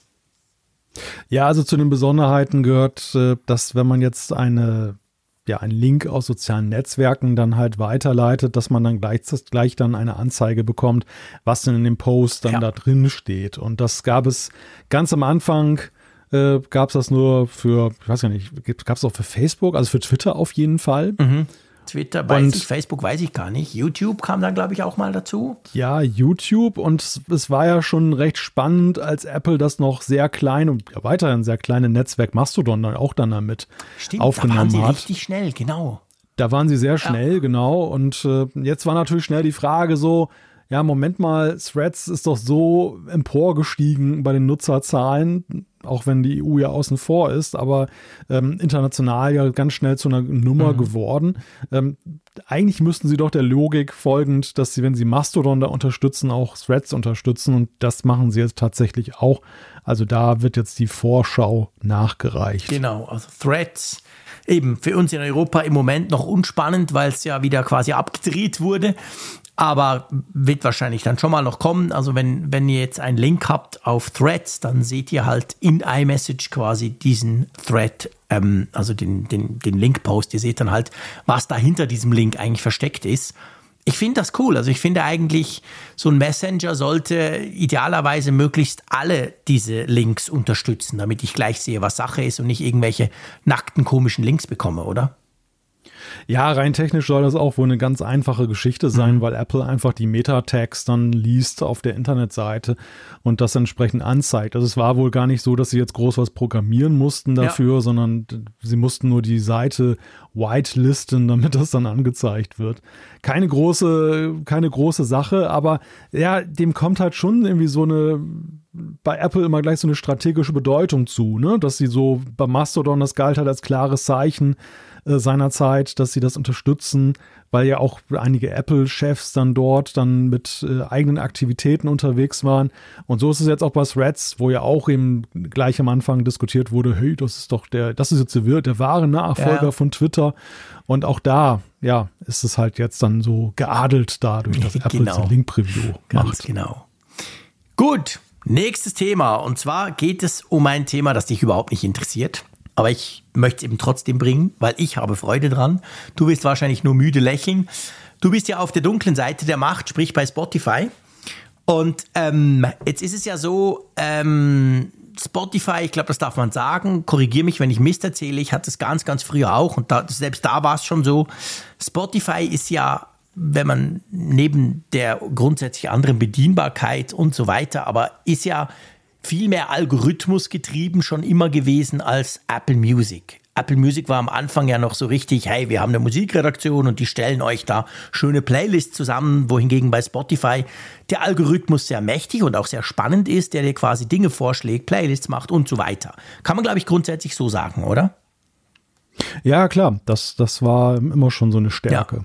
Und jetzt ist es so, dass Apple ja nicht ganz zum ersten Mal, aber schon so ein bisschen merkt man auch so ein ganz klein wenig, was von Spotify macht. Und zwar ist da so eine neue Radiostation aufgetaucht. Jetzt muss man wissen, bei Apple Music Radiostationen, da denkt man sofort an, ja, Radiostationen halt, wie da Beats One und so. Sie haben ja auch Radiosender. Aber nee, es, es geht ja bei, bei einer Radiostation, ist es bei, bei Apple Music eben auch eine, eine, eine dir für dich zusammengestellte Playlist eigentlich. Und da kam jetzt eine algorithmische, kam jetzt da dazu, Ganz neu wird im Moment auch noch nicht beworben, aber man findet sie eigentlich schon. So eine Discovery-Station. Und es ist so, so was ähnliches gab es zwar vorher schon, und da war es aber so, wenn du für dich das quasi hattest, das die persönliche Station hieß das, dann hat er nur Songs genommen, die du sowieso schon hast. Also die du in deiner Library hast, die du irgendwie selber schon mal quasi getaggt hast oder so, aber nicht das ganz große Spektrum. Und was er jetzt macht, ist quasi, dass er analysiert, was du halt hörst, was dein Geschmack ist und dann aus der ganzen Library von, keine Ahnung, 150 Millionen Titel dir etwas zusammenstellt. Und es ist eigentlich lustig, wenn man das so erzählt, denkt jeder Spotify-Nutzer, ja, konnte, glaube ich, Spotify am dritten Tag schon. Aber für Apple ist das tatsächlich neu. Und darum macht es im Moment auch so gerade so ein bisschen ähm, Furore, weil wir das gar nicht so kennen als Apple Music-Nutzer. Ja, ich halte das auch tatsächlich für eine ganz wichtige Sache, weil das gehört ja. für mich eigentlich zu den zwei großen Stärken, die ich bei einem Musikstreaming-Dienst erwarte. Das eine ist natürlich der Katalog an sich, dass ich dort zeitgemäße und auch ältere Titel halt finde in Hülle und Fülle. Und äh, ja, zweitens aber eben auch gerade diese Horizonterweiterung. Ja. Und wie du schon sagtest, Apple hat da bislang ein durchaus ja als Unique Selling Point nicht uninteressanten Ansatz gefahren, dass sie gesagt haben, so wir machen wie klassisches Radio, ne? Mhm. wir lassen Leute für euch hören und neue Trends aufstöbern. Wir gehen jetzt nicht einfach nur danach, was ihr sowieso ja. gerne hört und versuchen ähnliche Musik, denn das ist ja die Magie des Algorithmus. Der Algorithmus guckt danach häufig, man merkt es ja, wenn man sich das bei Spotify mal anschaut, Lieder, die ähnlich mhm. klingen, also ähnliche Absolut Schnelligkeit, ja. Stilrichtung, Gesang, stimmlich. Und deshalb sind einem diese Lieder, die Spotify einem vorschlägt, ja auch so häufig dann gleich so sympathisch, weil genau. man Vertrautes darin wiederfindet. Ja. Aber am Ende ist natürlich die Gefahr, und das war auch das, was glaube Apple, glaube ich, ein bisschen meiden wollte mit seinem eher künstlerischen Ansatz, dass du halt in diese Gleichförmigkeit an, äh, ankommst. So wie man ja auch generell sagt, wenn Leute in Bubbles dann versinken, genau. sie, sie, sie schauen nicht mehr über den Tellerrand. Sie, ja. sie hören und sehen nur das, was sie sowieso immer hören und sehen. Und ich sehe das schon irgendwo als ein Eingeständnis an, dass aber man sich diesem Trend eben nicht versperren kann, dass die Leute das halt schon erwarten, dass sie eben nicht und das lustigerweise ist bei mir auch so ein Punkt, auch der bei mich bei mir immer so ein bisschen gegen Apple Music gesprochen hat. Ich, mhm. ich finde diese Algorithmen-Geschichten toll bei, bei Spotify. Mir war das bei Apple Music bislang zu wenig, ja. deshalb ist das, finde ich, eine gute Nachricht. Finde ich auch. Also ich finde, weißt du, Apple tut ja das eine und lässt das andere ja nicht. Also es ist ja nicht so, dass jetzt ja, diese Playlists genau. verschwinden oder diese redaktionell gepflegten, die auch zum Teil wirklich super gut sind. Also diese, diese neue Musik-Playlists, die, die es da zum Teil gibt, finde ich wirklich großartig. Da höre ich immer wieder gerne rein. Aber auf der anderen Seite, und ich glaube, das ist eben auch das Eingeständnis von Apple, der Mensch mag es eben sehr oft, ich behaupte sogar großmehrheitlich, dass er Dinge hört, die dementsprechend, was er gerne hat. Und dann tönen sie logischerweise auch wieder ähnlich. Also wenn, wenn, du, wenn du Musik hörst und jetzt nicht hingehst und sagst, so, jetzt will ich mal gucken, was gibt es denn da Neues bei RB, dann, ähm, wenn du dich berieseln lassen möchtest, und so höre ich zum Beispiel sehr, sehr oft Musik, wenn ich jetzt keine Lust habe auf Radio, auf irgendeinen, der da rumquatscht, dann höre ich mir so, so Musik an aber dann will ich jetzt nicht unbedingt überrascht werden durch Zeug, was komplett anders tönt, sondern da will ich schon, dass mhm. so der Flow, den ich mir halt gewöhnt bin, bei mir ist das jetzt sehr poplastig halt, ähm, irgendwie auch rüberkommt. Und ich glaube, das hat Apple auch gemerkt, dass sie das, dass sie da noch ein bisschen, sagen wir mal, ausbaufähig sind. Und das probieren sie im Moment mit dieser Discovery Station. Und ich bin gespannt, ob das dann noch weitergeht, ob das jetzt quasi so ein erster Schritt ist und wohin dann die Reise da führen wird. Ich reibe mich ja nebenbei gesagt immer so ein bisschen an diesem Radiobegriff, der da gewählt wird, muss ich das sagen. Ja, ich finde den auch schlecht. So, weil für mich ist es eigentlich ja. kein Radio mehr. Für nee, mich sind es Playlists. Das ist genau der Punkt. Es hat überhaupt nichts mit Radio zu tun. Weil Radio ist ja, Radio letztendlich ist ja, wenn, wenn dann auch mal einer reinquatscht. Also so wie bei ja. Beats One, weißt du, das ist ja Radio. Ja. Dann, dann kommt halt einer und ist überdreht oder was auch immer. Das kannst du mögen oder nicht, aber das ist Radio. Sonst hast du eben, wie gesagt, eine Playlist. Und ich, ich finde auch, ich, ich, ich habe wirklich selbst heute noch, und ich habe ja, mein Gott, wie viele Jahre habe ich schon Apple Music, seit es gibt. Vorher hatte ich iTunes und dann habe ich Apple Music. Ähm, ich, ich habe das nie verstanden, warum die dem Radio sagen. Weißt du, auch wenn du einen Titel hörst, kannst du ja sagen, mhm. mach mir ein Radio davon. Aber ja, sorry, es ist eine Playlist. Punkt. Mach mir eine Playlist davon mit ähnlichen Titeln, die so ein bisschen tönen wie der. Und dann stellt ihr mir was zusammen. Das kann ja Apple Music schon lange. Aber ja, ich bin ganz bei dir. Ich weiß nicht, wie sie auf diese komische Nomenklatur kamen. Ja, ich halte es für eine Marketingentscheidung. Ich glaube, eine Playlist ist halt eher so besetzt, dass die Leute denken, sie müssen selber was zusammenstellen. Sie müssen Vielleicht. selber eine Arbeit leisten. Eine Playlist stelle ich zusammen für mich ne, ja. und so weiter. Wohingegen ein Radio ist ja so eine, für viele ein, eine reine Berieselungsgeschichte. Ich, ich werfe es an und irgendjemand sucht für mich was aus und dann kann ich mich inspirieren lassen. Wahrscheinlich ist das diese, diese, dieser Gedanke Danke, aber ich bin genau bei dir. So, für mich ist eigentlich Radio ein Gesamtkunstwerk ja. und eine sehr große dominante Rolle spielt eben dieser Host, der auch durch diese Sendung mhm. oder die, die, dieses Radioprogramm ja, führt. Und ja, am Ende leben wir auch beim richtigen Radiosender in der Illusion, dass der Moderator auch auf die Musik in irgendeiner Weise noch Einfluss drauf hat ja, und so weiter. Illusion, genau. Ja. nee, aber natürlich, das ist genau der Punkt. Also ich meine, wenn du Radio hörst, dann willst du eben nicht einfach eine Playlist dudeln. Ich meine, ich habe viele Playlists, die tönen genauso wie der Radiosender, den ich immer höre. Aber ich, dann will ich eben einer, der mir halt flapsig die Zeit sagt, das Wetter sagt, irgendein Spiel spielt um halb acht, das ich zwar kenne, aber ich weiß, es kommt immer um halb acht. Also das macht für mich dann Radio aus, weil sonst eben, sonst, es gibt ja viele Leute, die hören nicht mehr Radio, die sagen, hey, genau das will ich nicht, ich will eben quasi nur Musik und dann kannst du dir solche Dinge machen.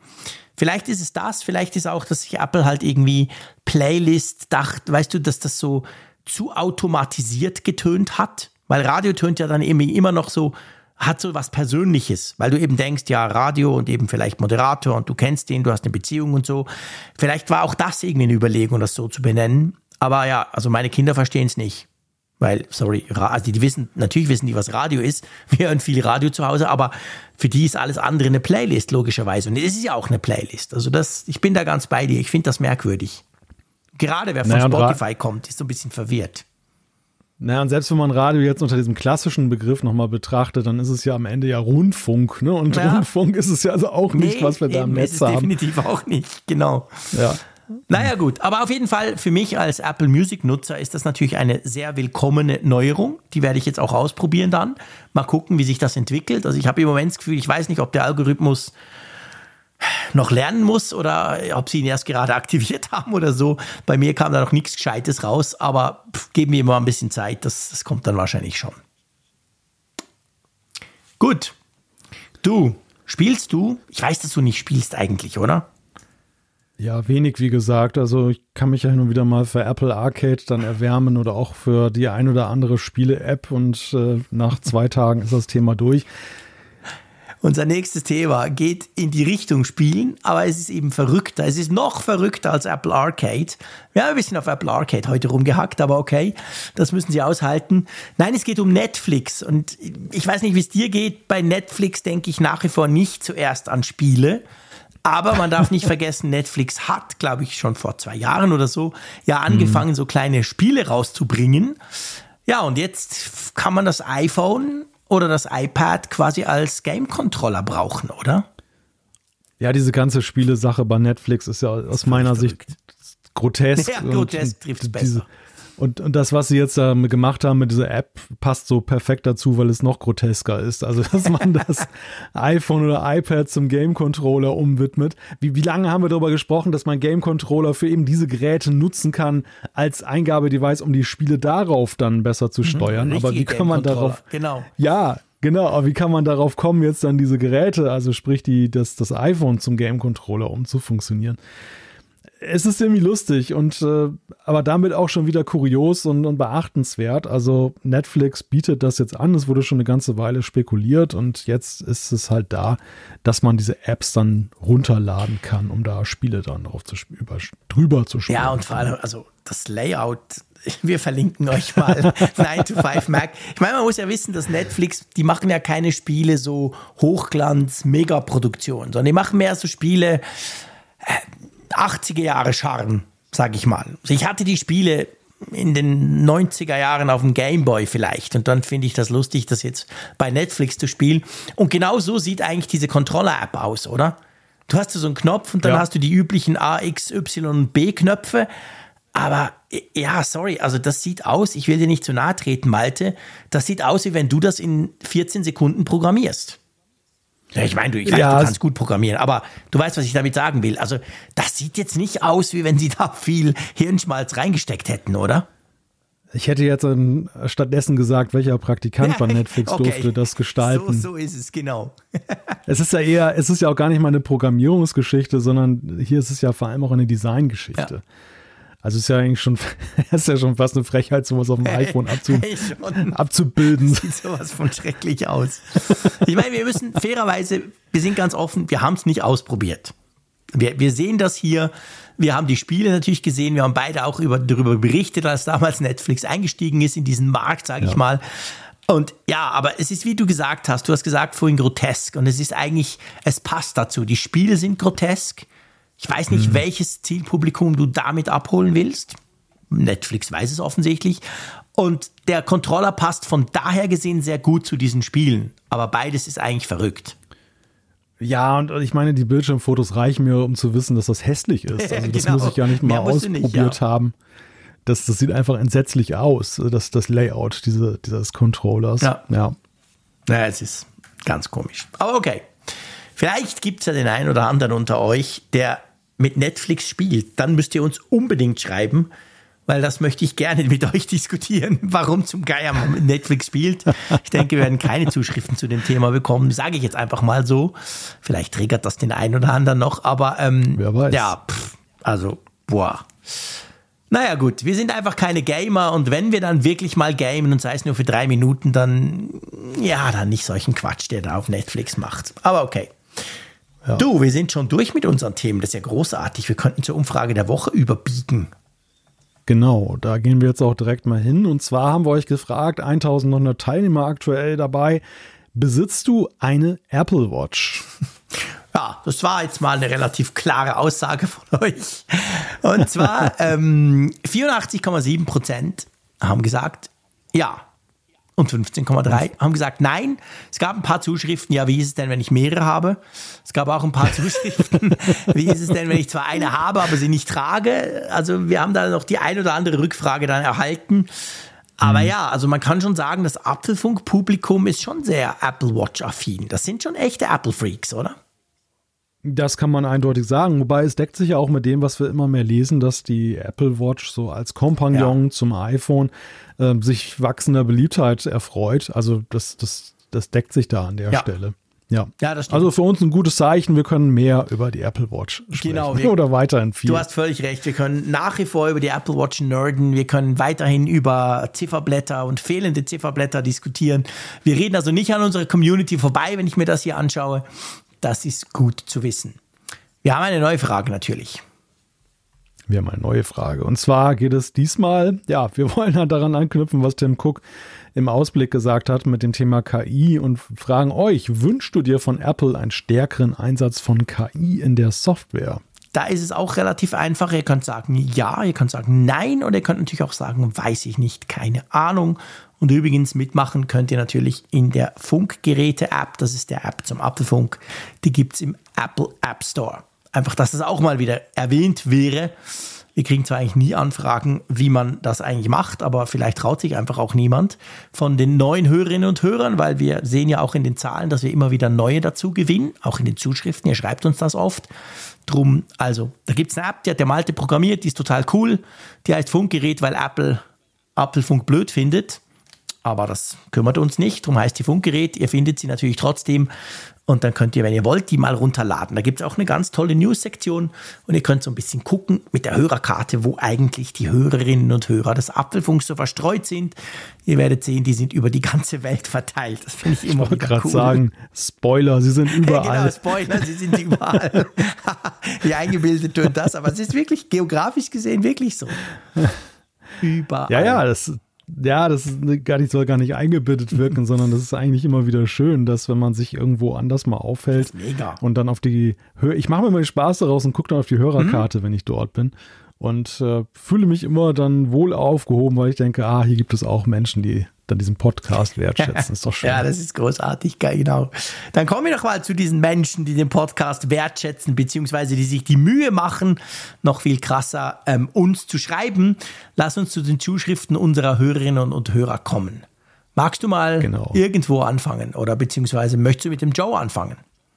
Ich fange einfach mal von ja, oben klar. an und da steht der Joe. Und Joe hat uns geschrieben, ich wollte mal was zum Thema Titan loswerden. Wir hatten ja darüber gesprochen, mhm. Werkstoff Titan beim iPhone anstelle äh, von Edelstahl. Und er schreibt, wie Jean-Claude schon richtig erkannt hat, ist Titan wesentlich weicher als Edelstahl. Es sei denn, man, nee, beziehungsweise nicht bei dem iPhone, Quatsch, was rede ich denn? Bei, bei der Apple Watch mhm. Ultra haben wir das gesprochen. Bin schon wieder ganz vom iPhone getriggert in dieser ja, da Folge. auch. Ich meine, da ist es ja auch ein Thema. Wir haben es, glaube ich, ja. das ging um beides, genau. Es ging um beides, genau. Und er schreibt dazu, es sei denn, man kann das mit den Legierungen ändern. Keine Ahnung. Ich habe auch mal einen direkten Vergleich mit Ringen machen können. Erst habe ich und meine damalige Freundin Ringe aus Edelstahl getragen. Es sollte dann etwas hochwertiger werden. Somit sind wir zum Titan übergegangen. Da ich Oberflächenfetischist bin, habe ich die Dame vom Verkauf nach der Kratzfestigkeit gefragt. Und sie sagt, dass Edelstahl härter ist die wird es ja wohl wissen, aber beim Tragen hat es sich auch sehr schnell bewahrheitet. Dafür haben die Ringe ein Vielfaches mehr gekostet, es wird also teuer und kratzanfälliger. Ich habe noch verstanden, dass Apple nicht in der Lage ist, die Geräte widerstandsfähiger zu bauen oder nicht wollen. Genau, es ging tatsächlich, glaube ich, in dem Fall nämlich um, um die Apple Watch und ich habe mich doch beklagt, dass meine Titan Watch viel mehr Kratzer hatte als meine Edelstahl Watch vorher obwohl es doch eben Titan und cool und so. Und ich glaube, das, was der Joe da schreibt, ist ein guter Punkt. Also bei Ringen merkt man das eben auch, dass es zwar leichter ist und eben teurer, aber nicht unbedingt widerstandsfähiger. Darum bin ich sehr gespannt, wenn Apple wirklich so ein iPhone rausbringt, ähm, das Pro mit Titan, wie sie das dann machen. Ja. Wir werden es erleben schöne Hüllen. Ja, ich, ja, ich weiß das natürlich, auch bei mir. Also meine Edelstahlrahmen beim iPhone 14 Pro Max hat überhaupt keine Kratzer. Warum? Weil er, glaube ich, zehn Minuten, na, lass es eine Stunde sein und dann noch für ein Video mal ohne Hülle war, aber sonst ist immer eine Plastikhülle drum. Also Apple hat sich in der Vergangenheit ja nie davon abhalten lassen, wahnwitzige Dinge mit dem, mit dem Oberflächenmaterial zu machen. Äh, wir erinnern uns an diese Piano-Klarlack-Variante oder was das da war. Was war denn, wie hieß denn das noch? Da gab es doch mal dieses iPhone in, in schwarz. Das 3G das so und das 3GS meinst du? Die Plastikkarten hinten, oder? Nee, es gab doch mal dieses, was war denn das noch, mit diesem Schwarzton und das war irgendwie ganz empfänglich Ach auch so, für. ja, natürlich, stimmt. Eine Farbe war das, genau. Wo das Glas dann ah. so gefärbt war, auch hinten. Mhm. Ja, mir fällt jetzt gerade der Begriff mir nicht auch mehr nicht, ein, weil ja Apple immer so super fancy Namen für seine Farben nimmt, genau. Aber ich weiß, was du meinst. Ja, das war so ein Fingerabdruckmagnet dann. Es, war, es sah super schick ja. aus. Also es war wirklich extrem ästhetisch. aber so ungefähr bis Stimmt. Minute eins nach dem genau. Auspacken und, und dann, dann wird es halt schwierig. Genau, musst du immer mit dem Mikrofasertuch drüber. ja, ja. Nee, da hat, da hat Apple keine Hemmungen, das ist, das ist schon klar. Ich glaube, das würde sie auch nicht abhalten. Wobei natürlich, ich meine, ich, ich will es jetzt nicht verschreien, aber ähm, Jet Black, Jet Black Jet hieß das. Black damals. hieß es, genau, großartig. Ja. Dankeschön, Malte iPhone 7. iPhone 7 im Jahr okay. 2016. krass. Genau. Die alten Säcke, siehst du? Habe ja. ich noch ausprobiert. Ähm, nee, was ich sagen wollte, also ich meine, das Titan, weil wir, wir gehen uns ja einig, und da sind wir schon wieder bei den Gerüchten zum iPhone 15 Pro, es wird teurer, eben es könnte Titan haben. Aber angenommen, dass das Ding jetzt kratzanfälliger wäre als vorher, so wie die Apple Watch zum Beispiel, die Apple Watch Ultra, ich meine, das hätte schon so ein bisschen die Anlage zu einem kleineren, einem dieser typischen Applegates, oder? So ein kleiner Shitstorm. Das eigentlich schon. Dass sich der eine oder andere dann nervt. Das, weil ich weiß, es gibt ja Leute, die es ohne Hülle nutzen, kriegen ja auch immer wieder in den Zuschriften mit. Und die sind natürlich, die nervt das dann, wenn sie mehr Geld ausgeben und das Teil dann nach irgendwie zwei Monaten schon total zerkratzt ist. Sollte es denn so sein? Ja, ich frage mich manchmal sowieso in der Prioritätenliste bei Apple bei den Werkstoffen, ob das eigentlich, ob da, da das Richtige die Rolle spielt. Ich Weil ich, ich höre, ich höre selten bis gar nicht Leute, die über zu hohes Gewicht klagen. Nee. Ja, ganz Und ich höre ja. aber, ich höre aber umso mehr Leute, die eben über die Kratzfestigkeit mhm. des Displays und des gesamten Geräts äh, sich aufregen. Und nebenbei gesagt, ähm, ein Grund, warum ich so ein mittlerweile etwas betagtes äh, Fitback-Säckchen benutze für mein iPhone, ist, dass ich auch irgendwann unliebsame Erfahrungen mit Mikrokratzern auf der Oberfläche hatte und mich das tierisch genervt hat und ich das unbedingt vermeiden wollte auf dem Display. Ich habe es wirklich geschafft beim iPhone 14 Pro Max, ähm, dass ich, wo, wo stehen wir jetzt? Jetzt stehen wir im August, oder? Also bis im Juli habe ich es geschafft. Ich, ich habe ja eine Hülle drum, logisch, aber natürlich keine Panzerschutzglasfolie oben drauf, das mache ich nie. Also sprich, der Monitor an und für sich ist ungeschützt.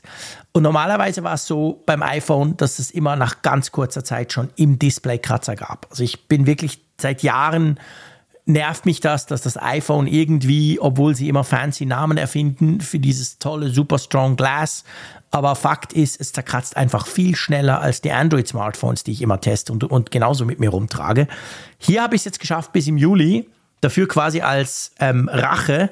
Hey, ich habe einen krassen Kratzer im Display. Also wirklich, du kannst selbst bei dunkel, ich habe so ein ganz dunkles Hintergrundbild, weil es auf OLED geil aussieht, selbst dort siehst du ihn. Es ist wirklich heftig. Ich kann mich nur damit trösten, dass das Teil ja dann in zwei Monaten abgelöst wird. Aber, und ich weiß nicht wie. Weißt du, ich hatte das nicht am Strand, ich habe nicht irgendwie Sand drauf gestreut. Hm. Ich trage es einfach in meiner Jeans mit mir rum und da, ja, da wird wahrscheinlich mal irgendein Steinchen, ein Mini, Mini, was auch immer Korn. Aber hey, das Ding sieht aus, boah. Und das ist schon, ich, ich komme einfach jetzt damit, weil, weil du jetzt gerade das Thema aufgemacht hast. Ich finde das schon heftig. Also das Display vom iPhone seit Jahren, das mir noch bei keinem Samsung-Handy passiert, weißt du? Die sehen immer, selbst nach Jahren, ja. wenn ich sie zurückgebe, sehen die aus wie neu, was das Display anbelangt. Und bei Apple, pff, ich weiß nicht, warum das Ding so weich ist. Ja, und da, da sehen wir es halt eben schon an uns beiden ja, dass diese, diese, dieser Wunsch, ne? Also ich, ich, will ja jetzt auch gar nicht Gewicht gegen, gegen Kratzfestigkeit gegeneinander ausspielen. Ich glaube ja auch durchaus, dass wenn das iPhone zu schwer wird, dass dann auch die Leute sagen, hey, ja, wahrscheinlich ist schon. mir doch zu schwer ja. und so weiter. Ist, ist sicherlich so. Aber im Moment habe ich wirklich das Gefühl, der Leidensdruck verschiebt sich mehr in Richtung Kratzthema. Ja. Und wenn ich dann, wenn, wenn man dann hört, da kommt ein Werkstoff zum Einsatz, der das Risiko des Verkratzens noch erhöht, ja, weiß ich nicht, nur damit es leichter wird. Mhm. Also abwarten, Tee trinken, ne? man muss sich das immer in der Realität angucken, wie es dann wirklich ist. Und ähm, Apple arbeitet ja auch mit den Werkstoffen da in einer Art und Weise, dass sie manchmal eben auch Verfahren finden, dass es dann besser ist als dann sein Ruf und so. Ja. Also, ähm, aber ich denke halt gerade wieder an Jet Black, ne? ja, ja, ja, genau. Das ist, ist mir völlig klar. Ah, schwierig. Gut, nächstes Thema. Da geht es um Chip-Produktion. Großartig. Wir haben ja jetzt wirklich vorhin gerade, das ist ein Zufall, haben wir über Chips gesprochen. Und zwar schreibt uns der Carsten. Seit mehr als vier Jahren höre ich alle eure Folgen. Aktuell begleitet ihr mich einmal die Woche bei meinem Abendspaziergang. Zu eurer Diskussion und die Gründe für einen neuen Chip in der Apple Watch kann ich etwas beitragen. Ich habe bereits in der Halbleiterindustrie gearbeitet und weiß daher, dass die Auslastung der gebuchten Fertigungskapazitäten für den jeweiligen Prozess, zum Beispiel 5 Nanometer, sehr wichtig ist, um kosteneffizient fertigen zu können. Aus diesem Grund gibt es neben höherer Leistung oder geringerem Energieverbrauch auch noch einen dritten potenziellen Grund, warum warum Apple der Apple Watch einen neuen Chip spendieren könnte. Die Verlagerung auf einen neuen, moderneren Halbleiterprozess könnte dort Kapazitäten füllen, die zum Beispiel durch die Verlagerung der iPhone- und Mac-Chips auf den neuen 3-Nanometer-Prozess entsteht. So zieht ein neuer Prozess im Laufe der Zeit die älteren Prozesse durch freibleibende Kapazitäten nach und der Hersteller stellt sicher, dass zu jeder Zeit eine begrenzte Anzahl, das heißt nur zwei bis drei verschiedene Fertigungsprozesse parallel genutzt werden. Spannendes Thema, oder? Also quasi der iPhone-Chip rutscht rüber ins 3-Nanometer-Segment, der vom Pro. Hm. Und dann sind ja beim 5-Nanometer, salopp gesagt, Kapazitäten frei. Und die könnte man dann zum Beispiel für einen Apple Watch-Chip brauchen, der ja auch irgendwo durch auf dem iPhone-Chip basiert. Also ein sehr kluger mhm. und wichtiger Beitrag von Carsten, der ja auch zweifellos mehr im Thema ja, ist als wir beide. Und äh, der sich auch deckt mit dem, was wir ja beobachtet haben, wie Apple generell auch mit älteren äh, Prozessormodellen mhm. umgeht, wie sie die dann ja, wie einem immer wieder bestimmte Prozessoren dann halt begegnen, ja. sei es, dass sie im Studio-Display eingebaut werden, was sicherlich auch was damals zu tun hat mit eben dieser genau vor, dieser Vorgehensweise, Fertigungsprozesse ja auf das Nötigste ja. zu beschränken und dann gleichmäßig auszulasten und so weiter. Insofern, ja, finde ich das sehr, mhm. sehr äh, gut und, und lehrreich. Ja, Studio-Display, super Beispiel von dir, genau. Da, da sind noch A13-Prozessoren, die könnten wir noch sehr günstig fertigen oder haben wir sie sogar noch. Lass sie uns einbauen, auch wenn das Display nichts machen kann damit quasi. Ja, cool. Also vielen Dank, Carsten. Es zeigt einfach mal wieder auch diese Zuschrift einmal mehr. Unsere Hörerinnen und Hörer sind cleverer als wir. Der Thomas hat noch ein spannendes Mysterium, das wir, glaube ich, ein bisschen auflösen können. Magst du das mal vorlesen? Genau, er hat uns geschrieben, nach jahrelangem Hören eures Podcasts, Malte kenne ich sogar noch aus seinen ganz frühen Star Trek-Zeiten. Ja, damals, als ich noch Captain Kirk synchronisiert habe. Nein, Spaß beiseite. Komm ich, wie heißt der Kommunikator da von Star Trek, dieses kleine Teil da? Ja, der heißt Kommunikator. Heißt der Kommunikator, okay, da bist du immer damit ja. rumgelaufen, genau. komme ich endlich einmal dazu, euch zu schreiben. Übrigens ein schönes Beispiel, ne? Wir, wir, wir haben ja immer wieder Hörer, die uns dann mhm. sagen, dass sie uns nach Jahren, wo sie uns dann schon hören, dann auch mal schreiben. Insofern danke dafür. Auf jeden Fall schreibt er, und zwar ist auf dem iPhone 12 Mini meiner Frau seit kurzem iOS 17 installiert, ohne dass sie im Beta-Programm wäre und ohne dass sich unter Software-Updates der Punkt Beta-Updates findet wie das normalerweise der Fall ist. Dazu gibt es eine kleine Vorgeschichte, aber das ergibt meines Erachtens dennoch keinen Sinn. Vor kurzem hatten wir den Akku ihres 12 Mini überprüfen lassen, der, wie sich herausstellte, nur wegen des 5G-Netzes von O2 schlapp machte und etwas sehr warm wurde. Da wir dachten, der Akku müsse getauscht werden, hatte ich ihr 12 Mini Backup iOS 16 über die iCloud auf meinen 10R gezogen, alles komplett getrennte iCloud-Accounts, auf denen bis zum Zurücksetzen die 17er Beta lief. In der Zwischenzeit hatte ich nochmal ihr 12 Mini getestet und mein normales iOS 16 darauf installiert und nachdem ich das wieder zurückgesetzt und ihr iCloud-Backup eingespielt hatte, kam es mit iOS 17 ohne Beta-Anhängsel. Es scheint auch tatsächlich zumindest irgendein iOS 17 zu sein, da zum Beispiel die Standby-Funktion verfügbar ist. Habt ihr irgendeine Idee, was da los sein könnte?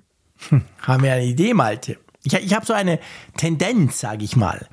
Also, was mir aufgefallen ist, ist mit den Backups und dem Zurückspielen, dass es Früher war so, wenn du quasi, angenommen, du hast ein iOS 16, das muss nicht mal die 16 oder 17er sein, du hast irgendeine neuere Version, machst ein Backup, kommst dann mit deinem iPhone, das eine ältere Version hat, dann war es ja bis, ich, ich, ich kann es nicht festlegen, wann das dann gewechselt wurde.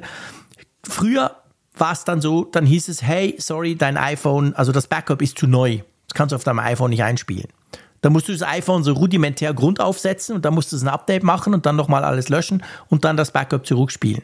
Inzwischen ist der Prozess aber so, dass das iPhone das quasi merkt. Also ich habe gerade letztens wieder ein neues iPhone eingesetzt und habe ein Backup zurückgespielt. Da war das Backup neuer als die iPhone-Betriebssystem-Version, weil das wahrscheinlich ewig lang rumlag. Und dann hat es einfach vorher, ohne irgendwas zu sagen, hat es einfach noch schnell das Update eingespielt. Und ich kann mir eigentlich nur vorstellen, was er da beschreibt, dass genau so was passiert war. Dass er eben doch ohne es zu merken, ein iOS 17 Backup aus der Cloud ziehen wollte. Und dann hat das Gerät halt auf iOS 17 aktualisiert, oder? Könnte das sein? Ich bräuchte so ein großes Flipchart, um diese vielen Wechselbeziehungen ja, zwischen den Backups und hin und her da nochmal aufzuzeichnen. Also meine Vermutung wäre jetzt gewesen, dass vielleicht irgendeine so Profildatei noch irgendwo da hink, die eben dann dieses 17er ähm, Update gezogen hat. Also man lädt ja, wenn man sich da äh, das äh, ja auf die Beta setzt, ja so eine Profildatei, ja, sozusagen wie so ein Teilweise, ja gut, bei den Developer-Betas kannst du es ja noch machen. Kann man es da noch machen? Weil ich habe es hängt davon umgestellt. Hängt davon ab, wie Thomas das genau ja, gemacht hat. Weil seit 16, ist es 16.5, kam doch dieses, diese, diese Möglichkeit ja, ja. dazu, dass du es direkt da quasi kannst einstellen auch, kannst. Da kannst du es auch ja. so machen. Ich weiß gar nicht, gibt es da bei 17 nicht noch den althergebrachten? Das weiß ich nicht. Also ich habe sie, ich habe es nur ohne den alt, also nur auf den neuen Weg gemacht auf meine Geräte. Heißt natürlich nicht, dass es den alten nicht noch gibt. Also ob es in der Developer-Dings da quasi noch dieses Developer-File gibt, beziehungsweise dieses Profil-Info-File gibt. Das, das könnte natürlich sein. Wenn sowas noch drauf ist, dann knallt er natürlich sowieso dann die, die Beta drauf. Oder eben irgendeine so Backup-Geschichte, weißt du?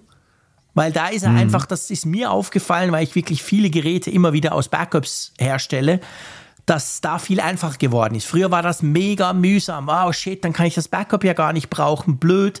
Und heute knallt er einfach dieses, die aktuelle Version drauf. Aber ich ging eigentlich davon aus, nicht Beta-Version, sondern nur, ja, ja, weißt du, 16.6 und du hast halt Backup, hast du 16.6, aber selber nur 16.3 drauf, dann, dann macht er dieses Update, bevor er das Backup einspielt dass er das mit Beta-Version macht, hätte mich erstaunt. Aber ja, irgendwie muss das ja bei ihm passiert sein, auf, beziehungsweise bei seiner Frau aufs iPhone 12 Mini. It just works. ja, vielleicht ist das genau der Punkt. It just works. Warum macht ihr euch so Gedanken? Es funktioniert doch. genau. Könnte dir auch sein. Tja, also wir wissen es nicht so genau. Wir haben nur so ein paar Ideen. Vielleicht hilft dir das ja weiter, lieber Thomas. Gut. Wollen wir langsam zum Ende kommen, mein Lieber? Also ja, nur mit dem Podcast. Hm? Ich gucke hier gerade parallel noch, ob man dann irgendwo das, diese Profile. Ah ja, guckst du in der, in der, auf der Developer-Seite, genau ja, ich muss mich da mal wieder ein, einloggen. Ja, da musst du jetzt, genau, und dann wieder Zwei-Faktor-Authentifizierung und ich finde mich dann nie zurecht. Ich finde, dieser blöde Download-Knopf, das ist ja eigentlich das Einzige, was mich auf der Entwicklerseite, mich als Noob, der nicht programmiert, natürlich interessiert mich ja nur der Download-Knopf und jedes Mal muss ich dann irgendwie zuerst auf Discover klicken und dann auf äh und hin und her, bis ich dann endlich zum Download-Bereich komme. Ich weiß nicht, ich glaube, Apple versteckt den extra gut, damit man zuerst noch ein es gibt noch das, liest hm? Es gibt noch dieses ah, Configuration ah, Profile. Okay. Ja. Dann ja, ja, genau. könnte das natürlich. Ähm, Ach so, für die, für die, aber für die 16.3 oder, oder ja, früher. Für die 17 gibt es nämlich nicht mehr. Für, ja, mit 16.4 meinst du, ne? Also 16, mit 16.4 wurde das ja eingeführt, ah, okay. diese Möglichkeit, dass du das ja vom Gerät und okay. vorher brauchtest du dieses genau. Configuration Profile. Und jetzt kannst du es einfach auf dem Gerät direkt einstellen. Genau. Hm. Tja, also ich würde sagen, wir lassen das Rätsel einfach mal Rätsel sein. Vielleicht weiß der eine oder andere von euch da draußen, was da passiert ist. Dann könnt ihr uns natürlich gerne schreiben. Wir werden das dann weiterleiten oder hier vermelden natürlich, dass es alle mitkriegen, was da passiert sein könnte. Aber ich würde sagen, für heute war es das mit dem Apfelfunk-Podcast. Nächste Woche selbstverständlich hören wir uns wieder. Bin ich gespannt, was ihr dann wieder für neue Gerüchte hier hin und her bewerten könnt. Vielen Dank euch da draußen, dass ihr immer so treu zuhört und auch so treu schreibt. Wir haben so spannende Stories durch euch immer, was ihr uns an Ideen oder an Gedanken mitteilt. Das ist großartig. Ja, und natürlich vor allem, lieber Malte, vielen herzlichen Dank. Hast du dir in deinen Ferien quasi deine Offline-Zeit mal kurz unterbrochen, hast eine Verbindung nach Bern hergestellt und wir konnten zusammen über Apple-Themen quatschen. Das ist großartig. Machen wir nächste Woche wieder. Und ja, bis bald. Tschüss aus Bern. Natürlich habe ich das mit einem sicheren Tunnel von NordVPN gemacht. Wenn ihr das Angebot nutzen möchtet, nordvpn.com slash Apfelfunk. Danke für das Sponsoring dieser Folge. Ja, und euch eine hoffentlich schöne Sommerwoche. Bis nächste Woche. Tschüss von der Nordsee.